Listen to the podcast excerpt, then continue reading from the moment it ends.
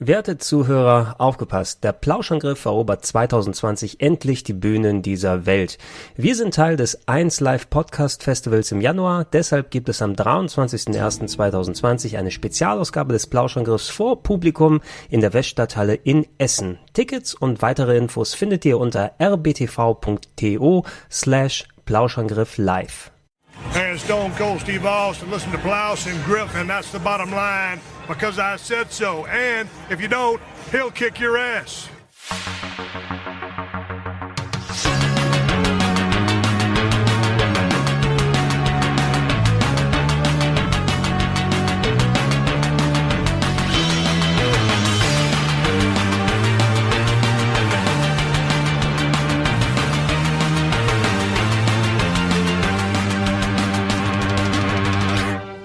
Moin Moin und hallo und herzlich willkommen zu einer weiteren Ausgabe des Plauschangriff Podcasts hier auf Rocket Beans TV. Ich bin der Gregor, das ist äh, die zweite Hälfte des Jahresabschluss Podcasts 2019 und wir haben uns hier wieder in äh, werter Runde versammelt. Wir haben hier wieder den Fabian, schön, dass du da bist. Hallo. Wir haben Wirt, der auch noch wieder mit dran ist. Aber Valentin hat sich von dannen gemacht und äh, äh, natürlich haben wir mehr als adäquaten Ersatz hier bekommen. Wir sitzt mir direkt gegenüber. Ich bin's, Chiara. Chiara, schön, dass du da bist.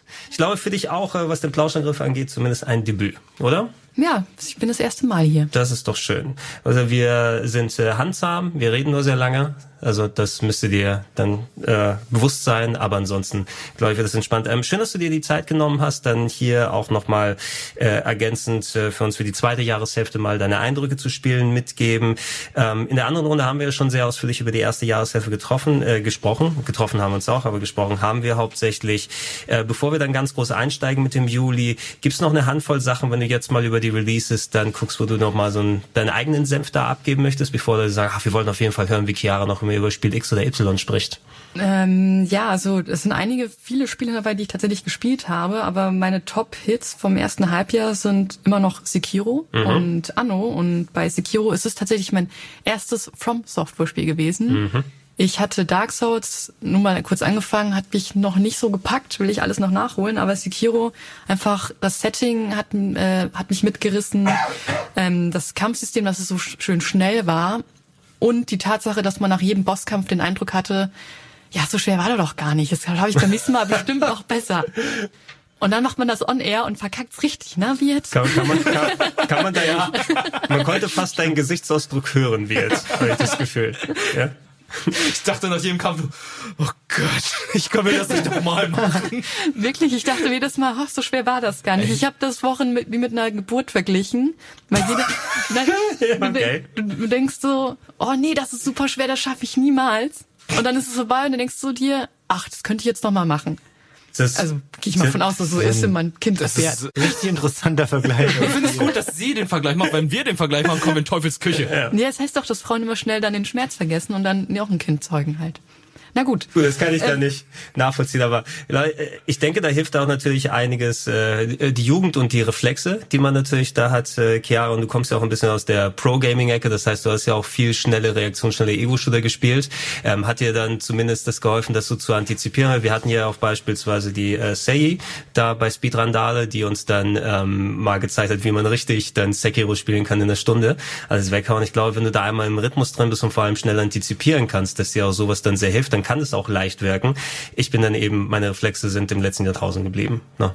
Ja, ich bin halt teilweise sehr ungeduldig. Das ist, glaube ich, eher mein Problem gewesen am Anfang. Und dann kommt man rein und weiß, okay, ich, ich muss kurz warten, bis ich angegriffen werde, damit ich parieren kann. Mhm. Und ich habe auch versucht, das im Speedrun zu spielen, aber diese Glitches und Jumps, die finde ich einfach nur sau schwer. Ja, das habe also, ich auch ausprobiert, geht gar nicht. Ja, aber es ist trotzdem ein Spiel, was man dann immer wieder spielen möchte und kann. Und ich habe das immer noch im Kopf und denke mir, ich will auf jeden Fall dennoch versuchen, das im Speedrun äh, zu lernen. Ja, dann bist du gerne eingeladen, wenn du mal. Aber das, du musst nicht unbedingt die Glitches machen. Wir akzeptieren auch einen zwei Stunden Run. Ne? Dann komm gerne vorbei. Ich mache das dann wie mein GTA 3 Speedrun, den ich in vier Stunden durchhaben wollte, und es wurden zehn. Also. Oh. Ich habe es irgendwann in vier geschafft tatsächlich. Das ist ein Ach, Spiel, ja? was ich ja, aber das habe ich auch recht extensiv damals gespielt. Da war vier Stunden war so meine Grenze, aber dann. Ich habe halt auch nicht geübt, das war mein Fehler. ja, und äh, das, schon, das gehört zu einem dazu, also Anno, ja, das ist ja das Füllwort immer, wenn du japanische Interviews hörst. An, Anno 1800. Ja, Ich bin ein großer Aufbau-Fan und die Anno-Reihe hat mich schon seit meiner Kindheit begleitet. Umso mehr habe ich mich dann gefreut, dass dieses Jahr eben Anno 1800 rauskam. Äh, und meiner Meinung nach hat man fast keine Fehler in diesem Spiel gemacht. Es gibt einen wunderbaren Multiplayer, ich spiele das gerne mit einem Kumpel zusammen und dann verbünden wir uns dann gegen die NPC-Gegner, die teilweise allerdings doch zu krass drauf sind. Man hat ja verschiedene Schwierigkeitsgrade und wenn man schon auf zwei Sterne stellt, es gibt glaube ich maximal drei, dann bauen sie die, sie bauen sich davon, könnte man schon sagen. Cheaten sie? Ich weiß es nicht. Ab und zu gucke ich rüber und sehe ich, ah, sie bauen gerade ein Haus und dann denke ich, okay, es geht doch vielleicht alles mit rechten Dingen zu, aber ihre Militärkraft ist einfach nicht mal einholbar. Ähm, und sonst finde ich das Wirtschaftssystem gut. Ich finde, dass man in das, äh, die Neuerung, dass man in die neue Welt kann, hervorragen und dann auch nochmal dort eine neue Siedlung baut. Ähm, man hat noch ein Transportsystem, wenn man ähm, expandieren muss auf andere Inseln und sagt, okay, ich habe jetzt aber keinen Platz mehr für Arbeiter dann baue ich jetzt ein Schiff und dann werden die Arbeiter immer rübergeschifft zu ihrem Arbeitsplatz irgendwo in einem Bauernhof von meiner anderen Insel. Und generell dieses Management, habe ich genügend Bauern oder brauche ich doch mehr Handwerker? Das fand ich einfach so schön tiefgängig und man musste immer gut vorausplanen. Man durfte nicht zu viele ähm, Fischereien beispielsweise direkt haben, weil man dann sehr viele Bauern äh, benötigt letztlich, wenn, früher war es ja so, wenn meine Stufe aufgestiegen ist, dann hat man nur noch die neue Stufe gebraucht. Jetzt braucht man halt wirklich alle Stufen immer mhm. gleichermaßen, muss diesen Ausgleich finden. Und das fand ich immer sehr gut in dem Game und äh, ja, geht mir auch teilweise auch auf die Nerven, weil ich nicht immer damit zurechtkomme. Aber wenn man langsam genug spielt, geht das schon. Das Einzige, was mir nicht so gefallen hat, ist, es gibt nicht mehr so schöne Feste wie in den letzten Anno-Teilen. Wenn sich dein Volk über etwas freut, dann gibt's eine Parade und die Parade sieht immer gleich aus. Lustig, genau darüber hat wie jetzt sich im letzten Teil des Podcasts noch so gefreut, dass ich die Leute Partys sehr. feiern. Ja. Ich find's gut, dass sie Partys feiern, weil damals hattest du einen Zirkus beispielsweise oh. und dann hattest du einen Bierwagen und jetzt hast du immer nur die gleiche Parade, nur dass dann steht Hast Bierfest. du vielleicht die nur einmal gesehen, die Parade Bier? Das ist dir nee, nicht ich, aufgefallen? Ich, nee, ist mein erstes Anno, deswegen für mich war es halt einfach so ein Highlight, dass ich gesehen oh Gott, die Leute mögen mich. das wäre ein guter DLC. Nicht, no? Ne? Bierwagen 4 Euro. Ja, genau. Es geht also besser. Oder es ist das, das Bier-Tretbike, was ab und zu mal hier auf den Straßen rumfährt. No? äh, aber ja, ja, wir haben ja auch im letzten Cast schon einiges, äh, also sehr Positives für, über Anno 1800 gehört und ähm, ist ja auch ein Spiel, also eine Serie, die sowieso sehr wichtig ist für die deutsche Spielelandschaft, dass die mhm. endlich auch mal wieder gut repräsentiert ist. Äh, mal sehen, ob sie es mal irgendwann mal für, für Konsole umsetzen. Wird wahrscheinlich schwierig von der Steuerung her, aber warum denn nicht? Ne? Das kann man ja dann auch hinbekommen. Ähm, dann lass uns mal rübergehen zum Juli und da haben wir wie man immer so schön sagt, das typische Sommerloch, wobei man von dem hier eigentlich seit Jahren nicht mehr so richtig sprechen kann, weil auch da sind einige Spiele dann speziell gelegt worden, dass du da auch, du hast ja theoretisch im Sommer ja auch mit am meisten Zeit, um nochmal zu zocken. Das heißt ja nicht, dass du den ganzen Tag draußen bist und am Strand äh, und äh, irgendwelche Partys feierst, sondern müsstest auch in der lauen Sommernacht gerne für acht Stunden drin bleiben und Ego-Shooter spielen. Es geht so auch. Ähm, Im Juli habe ich hier kurz äh, Final Fantasy XIV Shadowbringers kurz nur mal reingepackt. Ich bin schon seit Jahren raus aus Final Fantasy XIV, hatte das damals wenn wir über den Titel gesprochen haben, habe ich es ja schon mal ausgeführt, ähm, für ein paar Beiträge hier gesagt, ach, ich nutze die Gelegenheit und werde mich da mal reinarbeiten im Spiel. Dann habe ich 300 Stunden gezockt. Das ist das einzige MMO, was ich länger gespielt habe, weil sonst meine Motivation sich nicht so lang hochhält. Aber da habe ich es hauptsächlich auch für die Beiträge erstmal hier gemacht, aber auch gemerkt, es ist tatsächlich ein sehr unterhaltsames MMO, was vor allem auch storytechnisch echt einiges zu bieten hat und das sich von äh, Add-on zu Add-on steigert. Natürlich inklusive der ganzen typischen Sachen, die du bei einem MMO auch haben musst. Das, ähm, ja, du musst Multiplayer spielen. Das, das, was mir am meisten abgegangen ist. Du kannst sehr viel Solo machen und auch von wegen die Story, der Story folgen, aber sobald es dann in Instanzen und Dungeons geht, äh, wo dann man mit Viererpartys große Gegner legen muss oder Raids, die erzwungenermaßen gemacht werden müssen mit der Story. Äh, dann kommt schon wieder etwas, da konnte ich auch nur dank der Hilfe von einem netten Clan dann durchkommen, dem mich entsprechend dann vorbereitet haben und mir gesagt haben, wie die Gegner funktionieren. Ich habe es mit einer Rando-Party mal probiert, die waren alle sauer, dass ich die Bosse nicht in- und auswendig kannte. du weißt nicht, dass du dich nach fünf Sekunden da in diese Ecke stellen musst, wenn dieser rote Strahl kommt und dann, was ich dafür für eine Wut gespürt habe, nonverbale Wut, weil ich alle Kommunikation abgeschaltet habe von den anderen Figuren wenn das passiert ist. Aber Shadowbringers, das neueste Add-on, Problem immer, was man sagen muss, das kriegt jetzt so viele Lorbeeren, was gerade das Storytelling angeht. Aber wenn man neu anfängt, muss man wieder ganz von vorne anfangen beim einem MMO ist ja wird ja sowieso keinen Sinn ergeben in der Story mit drin anzufangen. Und ähm, da musst du eben auch die hunderte von Stunden spielen um dahin zu kommen. Ich glaube für die Leute die aber schon da Zeit drin investiert haben soll es auf jeden Fall äh, ein sehr schönes äh, Add-on sein und vor allem auch äh, damit auch eins der langlebigsten MMOs das beschissen gestartet ist aber mittlerweile sich sehr gut äh, gemausert hat äh, weiter fortführen für die Leute, die Final Fantasy 14 gerne auch nochmal spielen wollen. Irgendjemand hier überhaupt irgendwelche Erfahrungen gemacht? Nee. Ich habe es nicht mal runtergeladen bekommen, weil es zu viel war. das nicht mal runtergeladen bekommen. Äh, an MMOs kann man auf jeden Fall ähm, auch an andere Spiele geraten, die einen äh, nicht so gut unterhalten, lange Zeit. Ich habe hier, ich hab hier noch mal Stranger Things 3 The Game reingetan. Ich habe von dem gar nichts gesehen, aber ähm, ich höre nur Schlechtes dazu. Ja, ich habe mir mal Videos so angeschaut. Also generell, für mich ist die Faszination bei der Serie hat sehr nachgelassen. Das Spiel sieht halt super belanglos und lame aus. Also Fast wie die Serie mittlerweile. Ich weiß nicht, die dritte Staffel ist schon wieder besser geworden. Die zweite war nicht gut. Das war alles nichts mehr wie nach der ersten Ich habe Staffel. keine Folge gesehen, also ich weiß es nicht. von gar keiner Staffel. Nee. Schade. Also ich weiß, mir wird's wahrscheinlich gefallen, aber Definitiv. Es, es gibt es gibt acht Milliarden Serien. Wobei, wobei, ich muss auch sagen, ich, also auch wenn ich natürlich diesen ganzen 80er-Style und das alles mag, äh, ich kann es nicht mal sehen. Ne? Also ich brauche nicht noch was. Guck mal, da sind die 80er. Ich habe ein T-Shirt von E.T. an, äh, dies und jenes. Aber die spielen noch Spielautomaten. Ja, ja, ey, dieser ganze, also ich, ich höre die Musik noch gerne im Stil, die, die Synthwave-Musik, aber der Rest, ich bin des 80er-Styles überdrüssig in der modernen Popkultur geworden.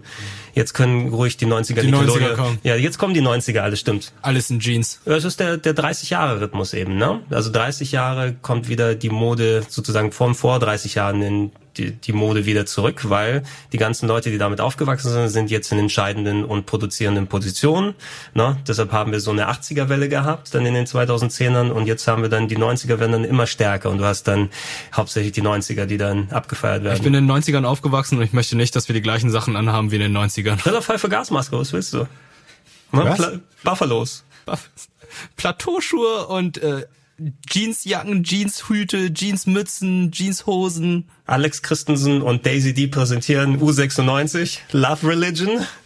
Weiß keiner mehr, wa- was der alte Mann hier spricht. Ne? Keine Ahnung, was du da gerade gesagt hast. Aus den 90ern. So, äh, Sea of Solitude ist rausgekommen. Das ist dieser deutsche Titel, der bei Microsoft vorgestellt wurde. Bei EA? den nicht? Bei War der, EA. ach, bei EA wurde als Glaub- einer dieser kleiner, der kleinen Indie-Titel sozusagen, die Ich da herausbringen. Yomai oder sowas, oder Yamai hießen die. No. Ja. Yamai, Stu Yamai Stu. Studios? Wie? Yamai Studios oder so? Ja, Mai? Ich hab's mir so gemerkt, weil ich dachte, das klingt bayerisch. Yamai. Jamai. Jamai. Jamai Studios. Ja. Ja. Ich glaube, das war so, ich glaube, das geht in die Richtung, das stimmt. Yamai. äh, Berliner Studio und ich glaube, das Spiel spielt auch in dem überfluteten Berlin, wenn ich mich nicht irre. No? Ähm, es sah vom Trailer her interessant aus, als es glaube ich letzten Endes gewesen ist. Ich habe es bis jetzt auch noch nicht gespielt. Ich habe gehört, dass es vom Leveldesign nicht ganz so mithalten konnte mit so den Vorschusslorbeeren. Äh, ja, ich habe reingespielt und das soll ja eigentlich Depressionen und so behandeln. Und man merkt auch schon, in welche Richtung das gehen soll. Ähm, man spielt ja, wie gesagt, dann die Protagonistin, die selbst irgendwie ein Monster ist. Man möchte herausfinden, okay, warum bin ich ein Monster und muss vor anderen Monstern, die so aussehen wie ich, nur größer sind, weglaufen. Und man erfährt halt eben, dass in dieser überfluteten Welt auch dein kleiner Bruder ist, der wohl dich immer um Hilfe gebeten hat in der echten Welt und du hast ihm aber nie zugehört, weil du hast ja Freunde und ein Handy und ähm, ja, du hast das nie kommen sehen und ich wusste ja nicht, wie schlecht es dir geht. Und das hat mich so ein bisschen gestört, weil das so klischeemäßig war. Ja, ich bin ein Teenage-Mädchen und mein kleiner Bruder möchte mir offensichtlich mal sagen, hey, Schwester, mir geht es nicht gut. Und sie sagt, hä, was, was hast du gesagt? Und jedes Mal kommt so ein Dialog, wo sie ständig sagt, was, hä, was, was sagst, sagst, du, sagst du? Also als kleiner Bruder würde ich dann auch mal sagen, jetzt hör mir mal zu, oder ich frage jetzt mal meine Mutter oder sowas. Ähm, aber sonst, ja, war es schon sehr repetitiv. Man geht zu einem strahlenden Sonnenschein-Beam irgendwo in der Stadt, ähm, paddelt man dahin, dann erlöst man die Leute von dem Bösen und dann geht man zum nächsten Sonnenstrahl.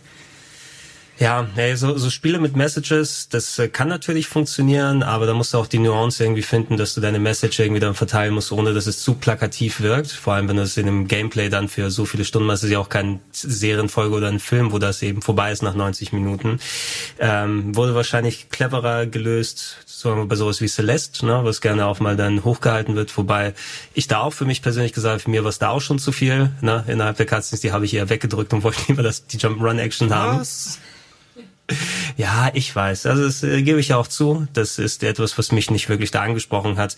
Zumindest finde ich, dass man da nuanciert mit dem umgehen muss und dass das Spiel darunter nicht zu sehr in Mitleidenschaft gezogen wird. Ähm, ich würde hier noch... Ich habe eben gerade nachgeschaut. Das sind die Yo May Games. Yo May? Ja, Yo May. Aber wie das auf Deutsch Yo May ausspricht. heißen. Yo May? Yo May. Yo May? Yo May. Also Yo May Games.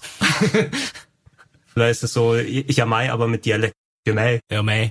Yo May. Okay.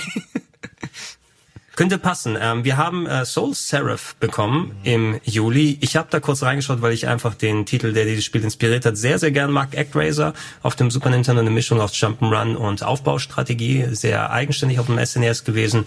Ähm, hattest, warst du Fan auch von ActRaiser, Ja, ich Fabian? ähm, habe das sogar kurz vorher gespielt, deswegen habe ich mich mega gefreut, dass das Soul Seraph angekündigt wurde. Ist Ja. aber ein bisschen wie so oft. Das Spiel kam quasi aus dem Nichts, es wurde angekündigt und kurz darauf wurde es veröffentlicht.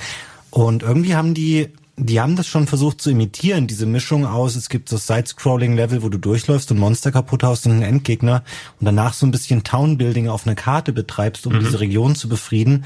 Aber es hat für mich überhaupt nicht funktioniert. Es war hässlich, es war unsympathisch, ähm, es war ein bisschen clunky. Also ja, die haben außer zu erkennen, was das äh, der Kern des Urspiels Actraiser war, haben die dann nichts Gutes daraus gemacht, meiner Meinung nach. Ja, leider. äh, es ist, äh, das, ist- wie ist die Ace Team oder Team Ace? Das sind ja die Entwickler von sowas wie Xenoclash beispielsweise, diese ganz abstrusen Ego-Prügler oder Abyss Odyssey, glaube ich, das war auch so ein Roguelike Sidescroller, der mal für viele Plattformen vor einigen Jahren rausgekommen ist. Die sind etwas schräger vom Game Design aus her und da merkt man, da ist wahrscheinlich so ein persönlicher Wunsch gewesen, hey, ActRaiser ist ein Lieblingsspiel aus unserer Jugend, lass mal gucken, ob wir diese Mischung so hinbekommen. Aber auch von dem, was ich gespielt habe, weder die Side-Scrolling-Level noch der Aufbaupart haben sich so richtig rund angefühlt. Ich hatte auch das Gefühl, die Aufbausachen, die waren so ein bisschen mehr schon in der Ecke von Tower Defense. Also das musste zwar auch so ein bisschen so Verteidigung machen im Super Nintendo-Spiel, aber ich mag überhaupt kein Tower Defense in der klassischen Art. Irgendwie, das ist überhaupt nicht so meins und ähm, irgendwie hat es mich auch leider nicht angesprochen. Das war dann gewollt, aber nicht ganz so gekonnt. Ja, ich habe es einen Abend gespielt und dann war es auch irgendwie abgehakt für mich. Ja. Übrigens äh, wesentlich cooler als jetzt so Retro-Revival war Blazing Chrome. Rausgekommen ist für PS4, Xbox One, Switch und PC. Switch-Version eine Handvoll Effekte weniger, aber nicht weniger gut spielbar. Habe ich auf PS4 und auf Switch durchgespielt. Contra, quasi als Vorbild gewesen. Zwei-Personen-Team aus Brasilien hat das Spiel gemacht. Also ich finde, das merkt man dem Game nicht an, weil es grafisch als auch spielerisch echt gut funktioniert. Ähm, für mich besser funktioniert hat als andere Contra-Revivals dieses Jahr, die wir gekriegt haben, vor allem in technischer Hinsicht und vom Aufbau her. Es ist nicht mega originell, von den Sachen, die drin ist, wenn man Contra-Spiele gespielt hat, die sind schon ideenreicher, die alten, als was jetzt hier geboten wird, aber visuell, äh, von der Musik her, von der Spielbarkeit und so weiter, auch vor allem relativ fair, also Learning by Dying, dass man erstmal mit den ganzen Situationen zurechtkommen muss, aber wenn man einmal Intus hat, wie man vernünftig ausweicht, wie man die Special Moves dann einsetzt, ähm, das war ein unterhaltsamer Nachmittag, sagen wir es so. Ne? Ja, würde ich unterschreiben. Es ist ein Genre, in dem ich äh, komischerweise ziemlich schlecht bin. Ich habe mich echt schwer getan, das Spiel durchzuspielen, fand es richtig anspruchsvoll, aber es hat sehr schön diesen alten Spirit eingefangen und ähm, ja, schon cool gewesen. Und es war auch gleich, ähm, ich glaube, es war gleich Teil des Game Pass. Deswegen Ja, war stimmt. natürlich die Hürde Ja, für mich, okay. das mal zu spielen, Ja. denkbar gering und fand es dann auch gut. Ja, ich habe äh, genau, der Game Pass hatte es auch gleich für die Xbox-Leute dabei gehabt, der Rest musste irgendwie 16,99 oder so zahlen. Das geht. Ist Also aber auch, und für, für ein paar Stunden ist das, ja, könnte man günstiger machen, aber es passt schon. Für Wir hatten es ja auch auf dem. Sender gespielt, also ich fand es Genau. halt auch okay. Also ich es, fand es besser als Contra Rogue Corp Corps. Rollcore war einfach die größte Frechheit. Ja. Da werden wir gleich drüber sprechen. ja, ja. ähm, auch eine, ich will nicht sagen positive Überraschung, weil ich hatte schon eigentlich ganz das bekommen, was ich erwartet habe, aber ich hatte auch viel Spaß mit Dragon Quest Builders 2, Minecraft mit Story Teil 2, auf Switch, auf PS4 rausgekommen. Habt ihr mal das alte gespielt oder das neue? Nee. Ist ja gar nicht, ne? Haben wir noch nicht so richtig, ist das wirklich Minecraft einfach?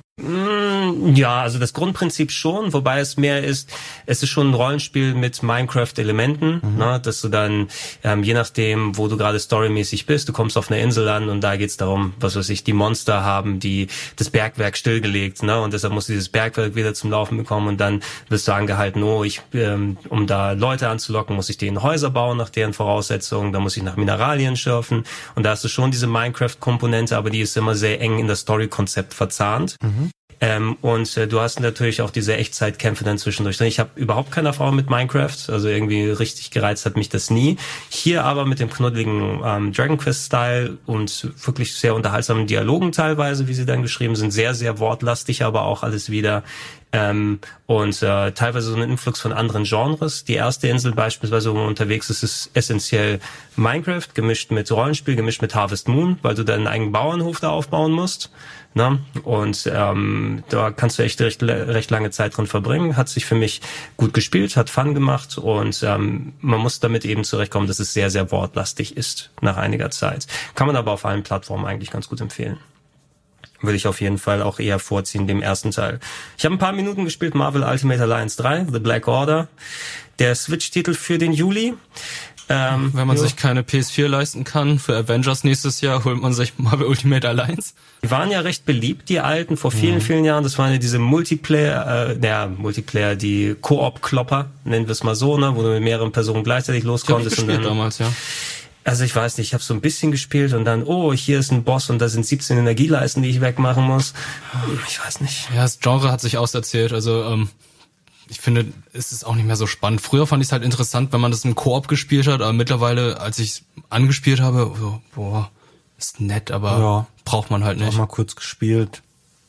Ich weiß nicht, nach zwei Stunden war die Luft für mich dann Ja, raus. genau, das, also dass man überhaupt noch zwei Stunden da aushalten kann. Das ist, naja gut, es gibt, es gibt die Fans dafür, aber meins was nicht. Ich habe meine Switch-Zeit tatsächlich auch viel mehr in Fire Emblem gesteckt. Fire Emblem Three Houses, was ich auch durchgespielt habe. Wie sieht's in der Runde hinaus?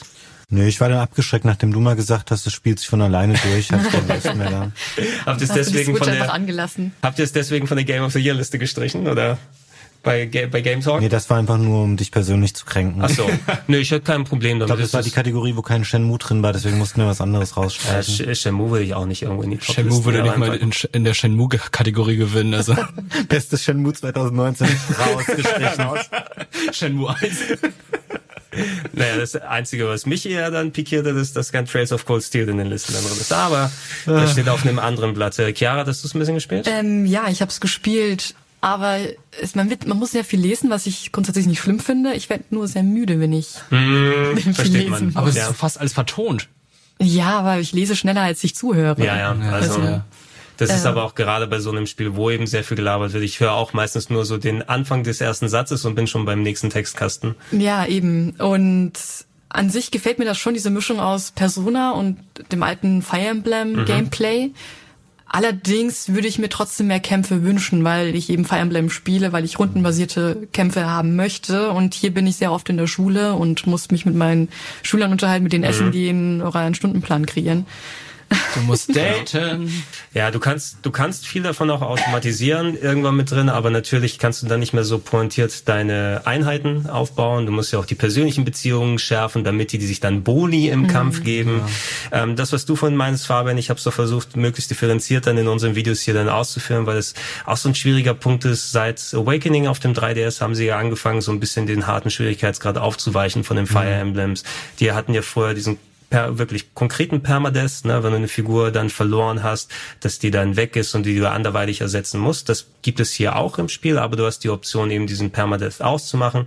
Plus auch noch erschweren kommt dazu eine KI-Kampffunktion. Ne? Und ähm, wenn du dich äh, zum Beispiel dafür entscheidest, okay, kein Permadeath, aber ich habe auch die KI-Kampffunktion, wo wir sagen können, du Baldovas selber aus, wie man den Gegner besiegt. Die ist jetzt nicht die cleverste aller Zeiten, sondern die geht mehr stumpf darauf, welchen Gegner kann ich wie wo weghauen. Aber der Großteil der Kämpfe, wenn du kein Permadeath hast, weil dann kann dir egal sein, wenn die eine oder andere Einheit wegstirbt, da kannst du anstatt dich ähm, 15 Minuten in einem Zwischendurchkampf zum Aufleveln, kannst du den in 30 Sekunden durchhaben, ne? Und mhm. ähm, hast dann quasi, oh, noch einmal aufgelevelt, noch einmal und so weiter mhm. und so fort. Und du schneidest dir damit ins eigene Fleisch, weil du gar nicht erst herausgefordert wirst, ähm, wenn du diese beiden Optionen willst. Deshalb habe ich ich auch eher dafür, dafür plädiert, wenn man überhaupt ansatzweise Spaß haben möchte, entweder man packt den Permadeath rein, weil dann kann man die KI-Battle-Funktion nicht so benutzen, dann hat man auch nicht den Anreiz, weil wenn dann Figuren sterben, dann hast du es nicht geschafft. Oder du machst eben den hohen Schwierigkeitsgrad, ähm, und dann die KI-Battle-Funktion, weil die hilft dir vielleicht ab und zu mal, aber du musst dich trotzdem mit dem Spiel auseinandersetzen. Und das hat einigermaßen Spieltiefe. Man darf sich das aber nicht von Haus aus verbauen, weil ansonsten äh, ist man eben die ganze Zeit am, oh, KI, KI, KI, KI und mhm. du musst dich überhaupt nicht anstrengen. Das du hast ist schade. Rückspulfunktion. Du hast eine Rückspulfunktion, ja. Du kannst auch noch mal ein, zweimal mit, ich habe göttli göttlicher Puls, glaube ich, hieß die Funktion im Spiel, so, wo ja. du noch mal ähm, tote Figuren quasi noch einmal zurückspulen kannst, damit du eventuell so einen Tod vermeidest. Es gibt viele äh, Systeme, die da ineinander greifen, um dann noch mal diesen Permadeath ein bisschen aufzuweichen in die man sich auch reinversetzen muss. Aber so im Großen und Ganzen, es ist ein gutes Spiel. Ähm, Story hat mich nicht so geflasht hier, hat ja auch viele Optionen mit den Charakteren, die du wählst, aber es war jetzt nicht so mega originell, dass ich gesagt habe, boah, das ist so geil gewesen von den Plotwendungen. Und du musst, wie du Chiara schon gesagt hast, Bock auch auf diese Persona-Nummer haben, denn du merkst diesen Persona-Einfluss schon sehr, sehr deutlich. Und das ist auch, um da nochmal eine ernsthafte, äh, ernsthaftere Antwort zu dem Spiel zu geben, ein Grund, warum ich es nicht gespielt habe. Mir sind auch diese ganzen, diese sozialen Spielelemente außenrum oder auch ähm, irgendwie Daten und solche Sachen. Wenn ich so ein Spiel spielen will, dann möchte ich eben diese rundenbasierten Kämpfe haben. Und deswegen, ich hatte dieses Jahr jetzt irgendwie dann Bock, einmal so ein Spiel zu spielen. Das war für mich dann eher persönlich Wargroove, weil das viel eher den Erwartungen entspricht, die ich an so ein Spiel stelle und nicht dieses äh, aufgeblasene Monster mit tausend Sachen außenrum. Ja, es hat mich lang genug gehalten. Also ich habe es vor allem auch äh, unterwegs immer mal wieder auf der Switch gespielt. Übrigens, ähm, das ist mir persönlich nicht so sehr aufgefallen, ähm, aber weil ich vor allem daheim auch einen ganz großen Fernseher habe und wenn der Name der Switch gespielt habe, die Buchstaben sind sehr klein. Na, da haben sich auch einige Leute drüber geschwert, dass da einfach I can't see shit, wenn sie versuchen, da den Text zu lesen. Äh, und und äh, eventuell wurde das nochmal entsprechend nachgepatcht und es konnte Performance-Probleme auch haben. Ne? Also die Grafik war jetzt nicht die mega geilste. Ist da öfters mal gehakt. Aber immer noch insgesamt einer der auf jeden Fall interessanteren und solideren ähm, Nintendo Switch-Titel jetzt dieses Jahr. Äh, ich glaube, Chiara, du und Wirt, ihr habt äh, Wolfenstein Youngblood hier auf dem Sender durchges durchgespielt sogar, ne? Ja, genau, durchgespielt. An einem Tag. Innerhalb von wie vielen Stunden? Sechs Stunden. Sechs Zwei Stunden. Sessions waren. Ja, das hat sich gelohnt, ne? Hat, ja, hat sich wirklich gelohnt. Ich kann das nur jedem ans Herz legen. Ähm, nein, ich war natürlich sehr enttäuscht, weil die vorigen Wolfenstein-Teile alle hervorragend sind und der Humor einfach nur klasse und Wolfenstein Youngblood war halt mal wieder so ein Game, wo man versucht, jugendlichen Humor wiederzugeben und es einfach nicht schafft mit äh, Fake Hip-Wörtern wie voll krass und mega abgefahren oder Ich sowas. glaube, das ist äh, die Übersetzung, Die deutsche? die deutsche Übersetzung, die so war. Ja, ich kann mir vorstellen, in der englischen Version sagen die auch was anderes. Meinst du, die laufen hier rum und sagen, ey, das ist voll Knafte, was du hier machst, oder? Voll Knorke. Nee, Aber nee, gut, auch wenn's- erfundene Worte. Auch wenn sie in der englischen Version Lit sagen, dann ist Lit auch komisch, irgendwie, finde ich. Naja, wie auch immer. Ja, die Charaktere waren halt auch anstrengend, weil bei Wolfenstein 2 war es halt so, du hast so coole Nebencharaktere gehabt, du hast Mhm. Blasco, der halt so, der ist halt nicht so der interessanteste Charakter gewesen, aber alles drumherum war halt Aber er hat wenigstens interessant. seinen Mund gehalten. Ja, und hier hast du halt diese zwei Teenager-Idioten, die dann halt so rumblödeln und gegen Nazis kämpfen. Das war irgendwie total merkwürdig. Ja. Das Leveldesign war auch so halb offen, weil da gehst du irgendwie hin, machst deine Mission, gehst dann wieder in eine andere Welt und dann spawnen die wieder. Es hat so ein bisschen was von Metroidvania gehabt, nur dass du nicht irgendwie verschiedene Fähigkeiten ab einem bestimmten Punkt einsetzen musst. Und gegen Ende war es ja bei uns so, dass wir einfach nur noch durch die Levels gerannt sind zum Ausgang. Und das war's dann eigentlich auch. Ja, und selbst das hat lang gedauert, weil man alle paar Meter gestoppt wird von irgendeiner Tür, die man nur zu zweit öffnen kann. Auch ein Aufzug. Man drückt auf den Knopf und fragt sich, warum die Aufzugtür Müsst, nicht müsst ihr beide automatisch auf. gleichzeitig auf den Knopf drücken, oder? Wir müssten tatsächlich die Aufzugtür aufreißen, Ah, weil die wohl nicht okay. automatisch aufgeht. Nazis haben daran nicht gedacht, damals wohl. Verdammt nochmal. Ja, das das äh, Resident Evil 6 Phänomen, ne? Du musst jede Tür kann nur zu zweit geöffnet werden. Genau. Das ist immer der, ähm, würde man das sonst mit dem KI-Partner spielen, wenn man alleine zockt, oder? Ich glaube, das muss man. Also anders geht's ja gar nicht. Ja, ja, weil das Leveldesign darauf ausgerichtet ist. Was ich aber hab- nett ist, wenn du ein Spiel kaufst, kannst du dann gleich fünf Euro zahlen, dann hat ein Kumpel von dir dann auch die Version und dann Ja. kannst du zu zweit spielen. Also ich, ich hatte es mir geholt damals, aber bin noch nicht dazu gekommen, es nochmal vernünftig zu spielen. Ich mache mir so ein bisschen Sorgen, weil ich meine, gerade in die Story ist man investiert gewesen, gerade nach dem zweiten Teil. Und das spielt ja jetzt einfach mal so zehn irgendwie Jahre danach und du spielst die, die beiden 18 Jahre sogar. Kinder oder so. Ist das eine konkrete Story-Fortführung? Erfahre ich da was mit BJ und den anderen Leuten passiert ist? Oder ähm, halten sie sich das alles noch vor, dass es irgendwie so ein Side-Spin-Off und wir ko- bekommen noch das richtige Wolfenstein 3 irgendwann mal? Tatsächlich sind nur die ersten zehn Minuten, die letzten zehn Minuten wichtig. Und Okay. dann weißt du alles, was passiert in der Story. Genau. Okay. Also zwischendurch ist eigentlich alles egal. Ja. Und man merkt halt, die wollen halt etwas Größeres machen, beziehungsweise es ist so ein Brückenspiel für Wolfenstein 3 vermutlich. Ja, okay. Ja, aber mir haben die ersten beiden Wolfenstein sehr viel Spaß gemacht Ja. und ich würde auf jeden Fall gerne mir noch mal eins geben. Youngblood ist es mal auf der Festplatte. Mal gucken, ob mich das noch irgendwie groß äh, motiviert. Wir gehen rüber in den August, der Gamescom-Monat, wo wir natürlich entweder vorher oder nachher dann einiges gespielt haben. So ein bisschen Kleinkrams da rausgekommen. Der Port von Metal Wolf Chaos auf äh, PS4, Xbox One und PC. Der Präsident der Vereinigten Staaten steigt in einen Mecher und haut Leute kaputt von From Software. Alter Xbox-Titel, jetzt auch darauf. Ich glaube, Nils hat es bei uns auf dem Sender mal gespielt. Ja, ich glaube ein, ein, zwei Mal oder so. Ein, einmal ähm, immer noch nicht richtig anfangen können, aber da habe ich wirklich mega Bock drauf, ist Iron Fury, weil es genau aus der Ära kommt, wo ich Ego-Shooter tatsächlich gespielt habe, zur Doom und Duke 3D-Zeit. Damals äh, ist ja auch äh, 3D Realms, glaube ich, als Publisher zumindest mit dabei. Ähm, ein neuer Ego-Shooter, aber eben im Stil der klassischen 90er Jahre PC-Ego-Shooter gemacht und ähm, ich habe kurz in den ersten Level erstmal reingespielt. Das scheint mir auf jeden Fall genau meine Kragenweite oder zumindest in der Art zu sein, wie die Leute das damals gemacht haben. Sieht cool vom Levelaufbau her aus. So diesen Retro-Stil haben sie gut getroffen, aber es sieht immer noch modern und flüssig genug aus, schön mit Widescreen und 60 Frames. Und ähm, weiß nicht, ob ihr das schon, schon mal ein bisschen ausführlicher spielen konntet, aber ich stelle mir das alles sehr cool Ich vor. mit Krogi mal drüber unterhalten, der hat das auf dem Sender mal ein bisschen gespielt. Ich habe da eigentlich auch Bock drauf, das nochmal weiter zu zocken. Also klar, es gibt viele moderne, also tatsächlich moderne Spiele, aber ähm, ja, mal so für zwischendurch werde ich es, glaube ich, auch nochmal anschauen. Ja, solche, solche Retro-Revivals, das, das habe ich ganz gerne, wenn man mal sich in der Richtung austobt. Ähm, es gab die Grandia HD Collection auf der Switch, mittlerweile auch auf PC. Die Fräulein Collection. Die Fräulein Collection, ach ja, stimmt Ist das ja. rausgepatcht mittlerweile? Das ist rausgepatcht mittlerweile. Schade. Ja. Das war, ja, da bin ich aber wahrscheinlich darauf schuld, weil das ist äh, oder de- deswegen schuld. Ich habe mir, als die Switch-Version rausgekommen ist, die angeguckt, um mir ein Video dazu zu machen. Ein solider Port vom ersten Teil ähm, von der PlayStation 1, aber mit so ein bisschen schmierig hochskalierten äh, Grafiken, weil der überall diese Schmierfilter eben drüber ist, damit du keine Kanten siehst. Äh, plus äh, der zweite Teil vom Dreamcast, jetzt hier auch nochmal auf Switch und anderen Sachen umgesetzt. War eigentlich eine ganz solide Collection, außer dass man den einen Fehler gemacht hat und manche Wörter wohl nicht mit Kontext übersetzt hat. Das englische Wort Miss für daneben wurde mit Fro Fräulein übersetzt, weil Miss auch Fräulein sein kann.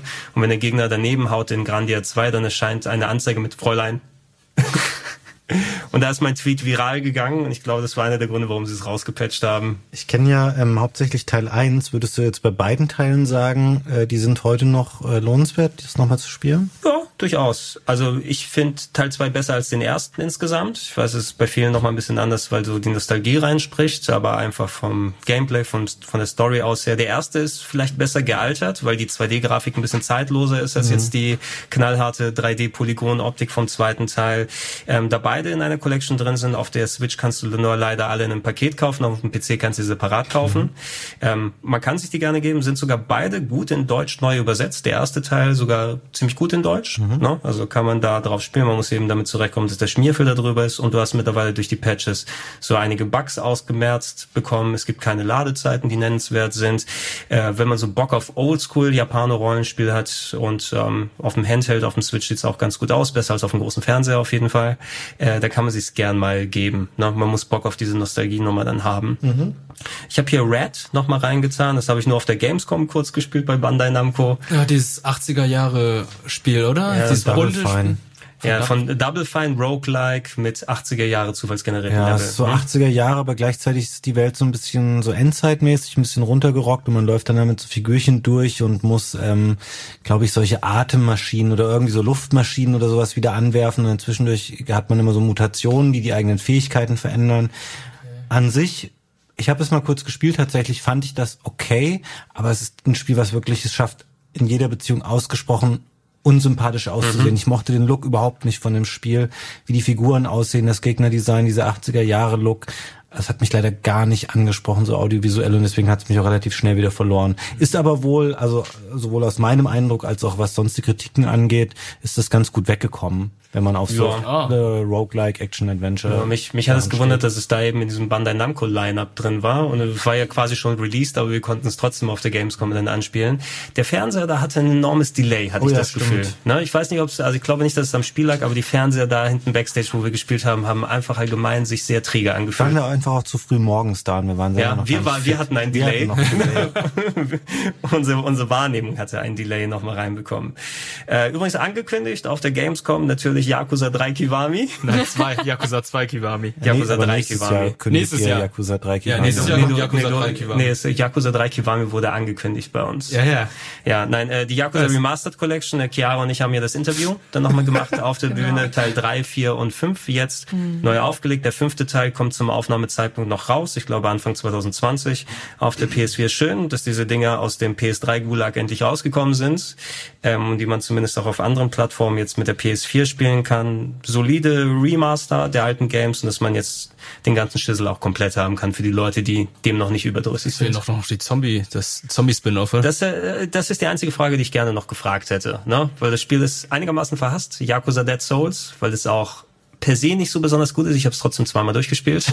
Warum zweimal? hat, äh, es hat einige der abgedrehtesten Sidequests tatsächlich. Also vom Humor her und von den Ansätzen haben sie so ein paar abgedrehte Szenarios da drin. Und es ist der einzige Teil, wo du den verrückten Majima richtig spielen kannst. Also Goro Majima, einer der Charaktere, den man auch in Yakuza Zero als zweiten Charakter spielt, aber da ist er so ein bisschen eher reserviert. Eigentlich ist Majima so der durchgeknallteste Charakter, den ich in einem Videospiel gesehen habe, immer total verrückt und macht immer vernünftige, komische Sachen. Bei ihm ist quasi seine Questlinie so, guckt sich einen Zombiefilm am Anfang an, ja, und in seinem Hochhaus und sagt, oh, es ist so langweilig, warum gibt es keine Zombies in der echten Welt, da können wir echt was anstellen. Dann guckt er raus, Zombieplage, ich gehe raus und bringe alles um.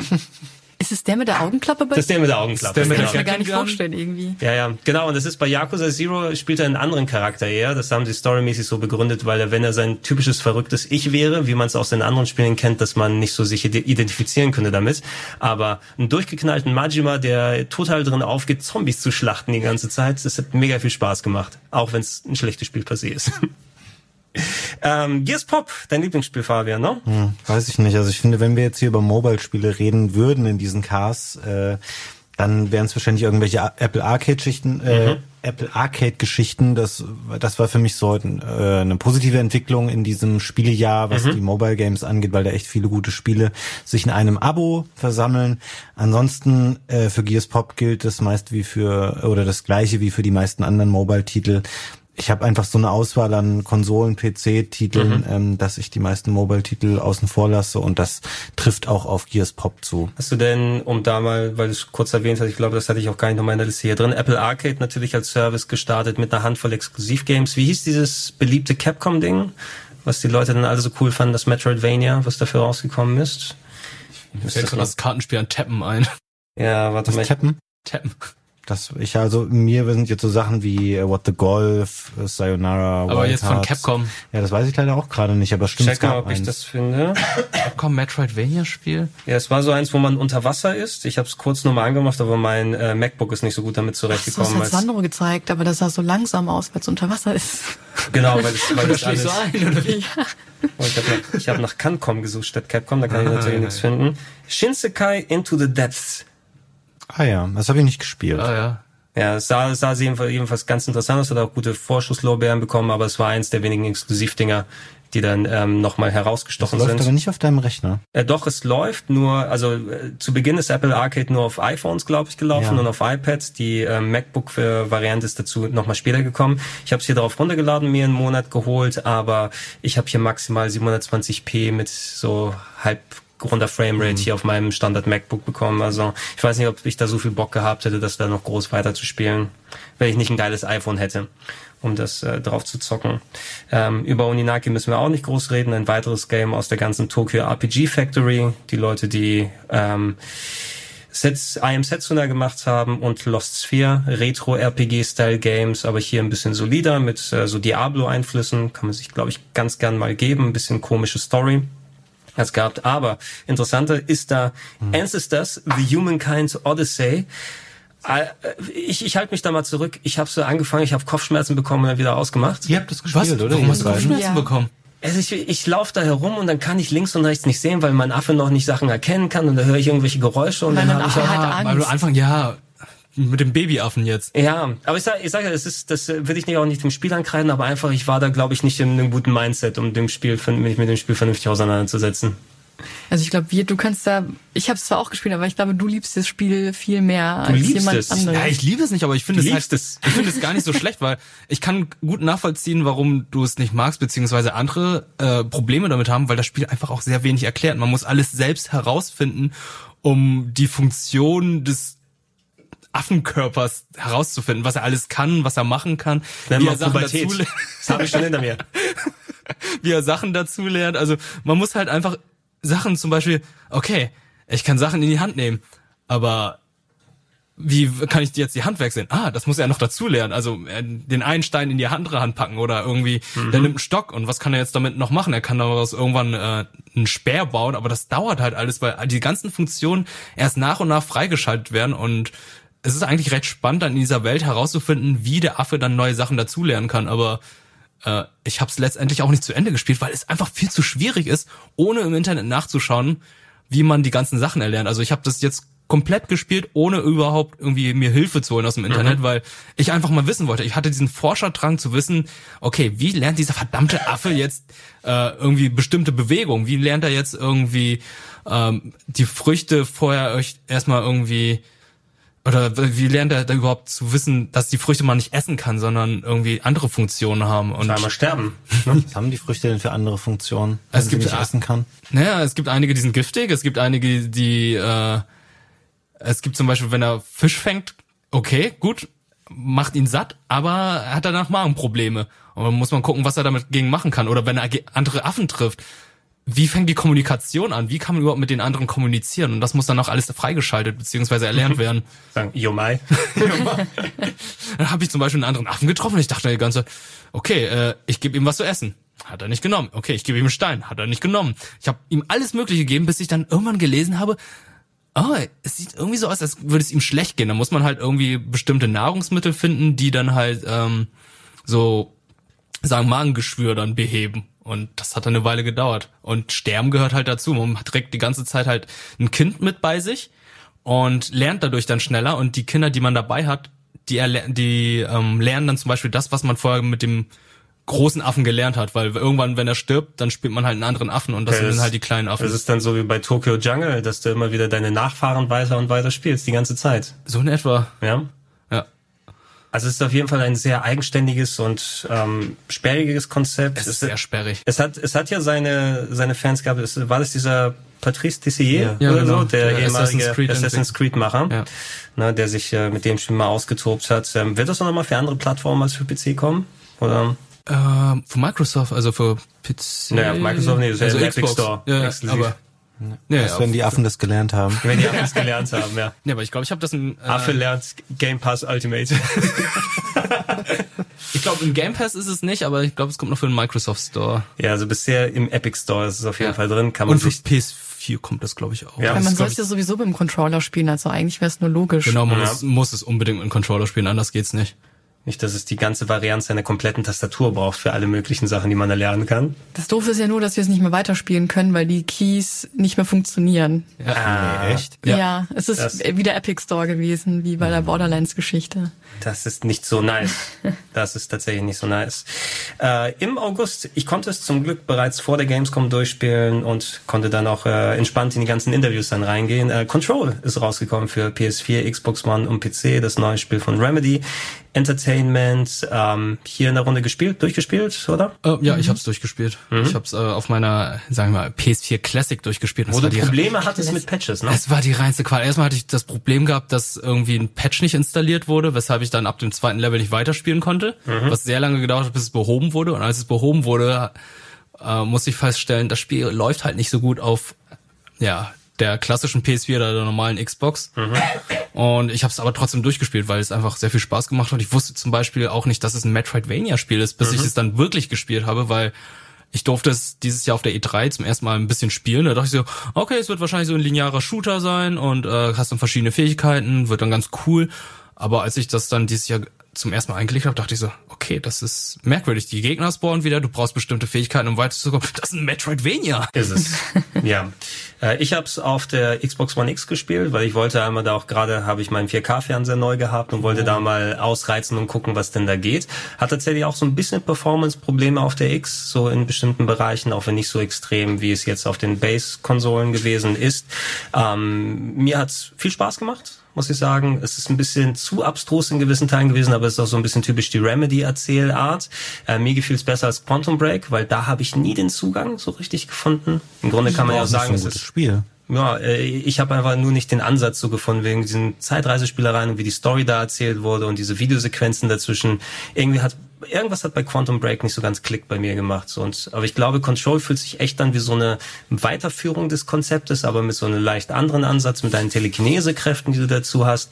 Irgendwann habe ich auch wirklich eigentlich Gegner nur gegriffen und auf andere geworfen die ganze Zeit. Das ist die Fähigkeit, die man übrigens ausbauen sollte. Das hilft einem enorm ne, die Gegner drauf zu schmeißen und ähm, hat ein paar schöne abgedrehte Elemente gehabt. Ich würde es jetzt nicht als Mega-Highlight bezeichnen, aber ich habe meine ähm, Zeit damit genossen. Ähm, man muss auch damit zurechtkommen, lies Schilder, wo du hin sollst. Ja, wenn es heißt, du musst, also die Karte zeigt dir nur grob an, wo die nächste Location ist und dann musst du aber gucken, okay, um diese Abteilung zu kommen, das Schild sagt, ich muss hier hoch und dann den Aufzug nehmen und dann darunter, das hilft dir weiter. Aber nicht immer. Also nicht immer. Ja, man verläuft sich leider sehr oft, aber irgendwann kommt man ja auch rein. Ich muss das leider ab der Hälfte kurz abbrechen, weil meine Festplatte zu voll war. Dann mhm. Kamen andere Games raus, die zu viel Speicherplatz benötigt haben, wie Red Dead oder Call of Duty. aber ich habe eine neue SSD und jetzt kann ich es hoffentlich mal zu Ende spielen. Ja, ist auf jeden Fall ein netter Titel, der so ein bisschen hinten überfällt, weil er natürlich dann auch ähm, ist nominiert für die bei den Game Awards als Game of the Year. Außer bei den bei, ach, bei den richtigen auch? Ja, bei den richtigen. Bei den richtigen was sind denn jetzt für dich die richtigen? Ist er, ist er bei Golden Boys Awards ich dachte, ist, er, ist er bei uns nominiert? Nee, nee, nee. Die, ja, okay. die Jeffies, äh, da ist er, glaube ich, ja, aber der bei den Jeffies hat er ja, das finde ich übrigens ein guter, guter Name dafür. Äh, da wird doch eher alles äh, Death Stranding ja. sein. Ich finde es halt ein bisschen schade bei Control ist, dass man sehr viel zwischen den Zeilen lesen muss, beziehungsweise zwischen den Zwischensequenzen. Man muss sehr viel Text lesen, um die Story dann zu verstehen. Es ging aber, da fand ich tatsächlich bei, ich habe normalerweise auch ein bisschen Problem mit, oh, du findest ein Dokument und das will ja so ein bisschen Story weiterbringen. Ja. Ich fand, dass die, die haben sich ähm, nicht so ultra lang ausgelassen immer wie bei anderen Sachen und es waren tatsächlich ab und zu auch mal wirklich interessante Sachen, so mit diesem dieses ganze Konzept von einem paranormalen FBI, wo du da bist, wo sie diese ganzen paranormalen Gegenstände bei sich lagern, du einfach nur so ganz verrückte Zeitzeugenberichte da liest, hat schon ganz gut die Stimmung für mich unterfüttert. Ich bin froh, dass man das da irgendwie entschlüsselt bekommt. Dass ich Alan Wake gespielt habe, habe ich immer noch keine Ahnung. Also ich weiß bis heute nicht, was eigentlich da abgegangen ist bei Alan Wake. Er sagt, oh, it's a ocean und nicht, okay, keine Ahnung, was willst du? Er wird in einem DLC von Control äh, erklärt. Ach so, ich hatte sogar Alan Wake mit dem DLC noch geholt, weil ich dachte, da wird's erklärt. nein, nein, ich meine jetzt Control ja, ich DLC. Weiß schon Der Control DLC. Ja, kann man sich irgendwann dann nochmal, oder, oder es gibt eine TV-Serie, die dazu kommt, ne? die, dir, die dir dann alles Wie erklärt. Der Schauspieler nochmal. Wir haben äh, im August auch, ähm, da fiel es leider direkt in die Gamescom-Woche dann, so dass ich es nicht mehr spielen konnte und irgendwie, ah, ich weiß nicht, also es hat auch bei mir nicht so richtig gezündet. Es liegt wahrscheinlich auch nicht eher am Spiel, sondern einfach, weil ich auch nicht da gerade im richtigen Mindset war für Astral Chain auf der Switch. Ich, ich habe mich jetzt was anderes. Nö.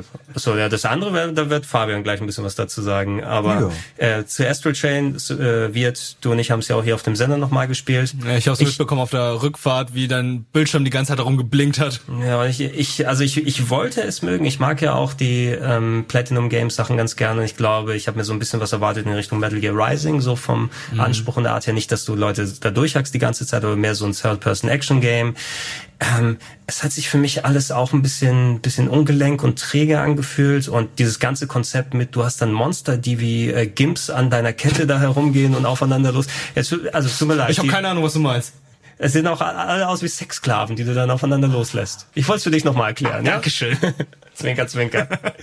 äh, ich weiß nicht, hat jemand hier mal Zeit länger drin äh, reinballern können? Mm ich habe genauso viel gespielt wie du, beziehungsweise das, was wir auf dem Sender gemacht haben. Ich weiß es eben nicht. Und ich habe auch von anderen Leuten gehört, der Stil zumindest. Also ich fand ihn nicht so schlecht jetzt hier, aber es war so dieser typische Anime-Polizei, Evangelion, AD Police, wie die alle da heißen. Die sahen alle aus wie Mountain Dew Polizei.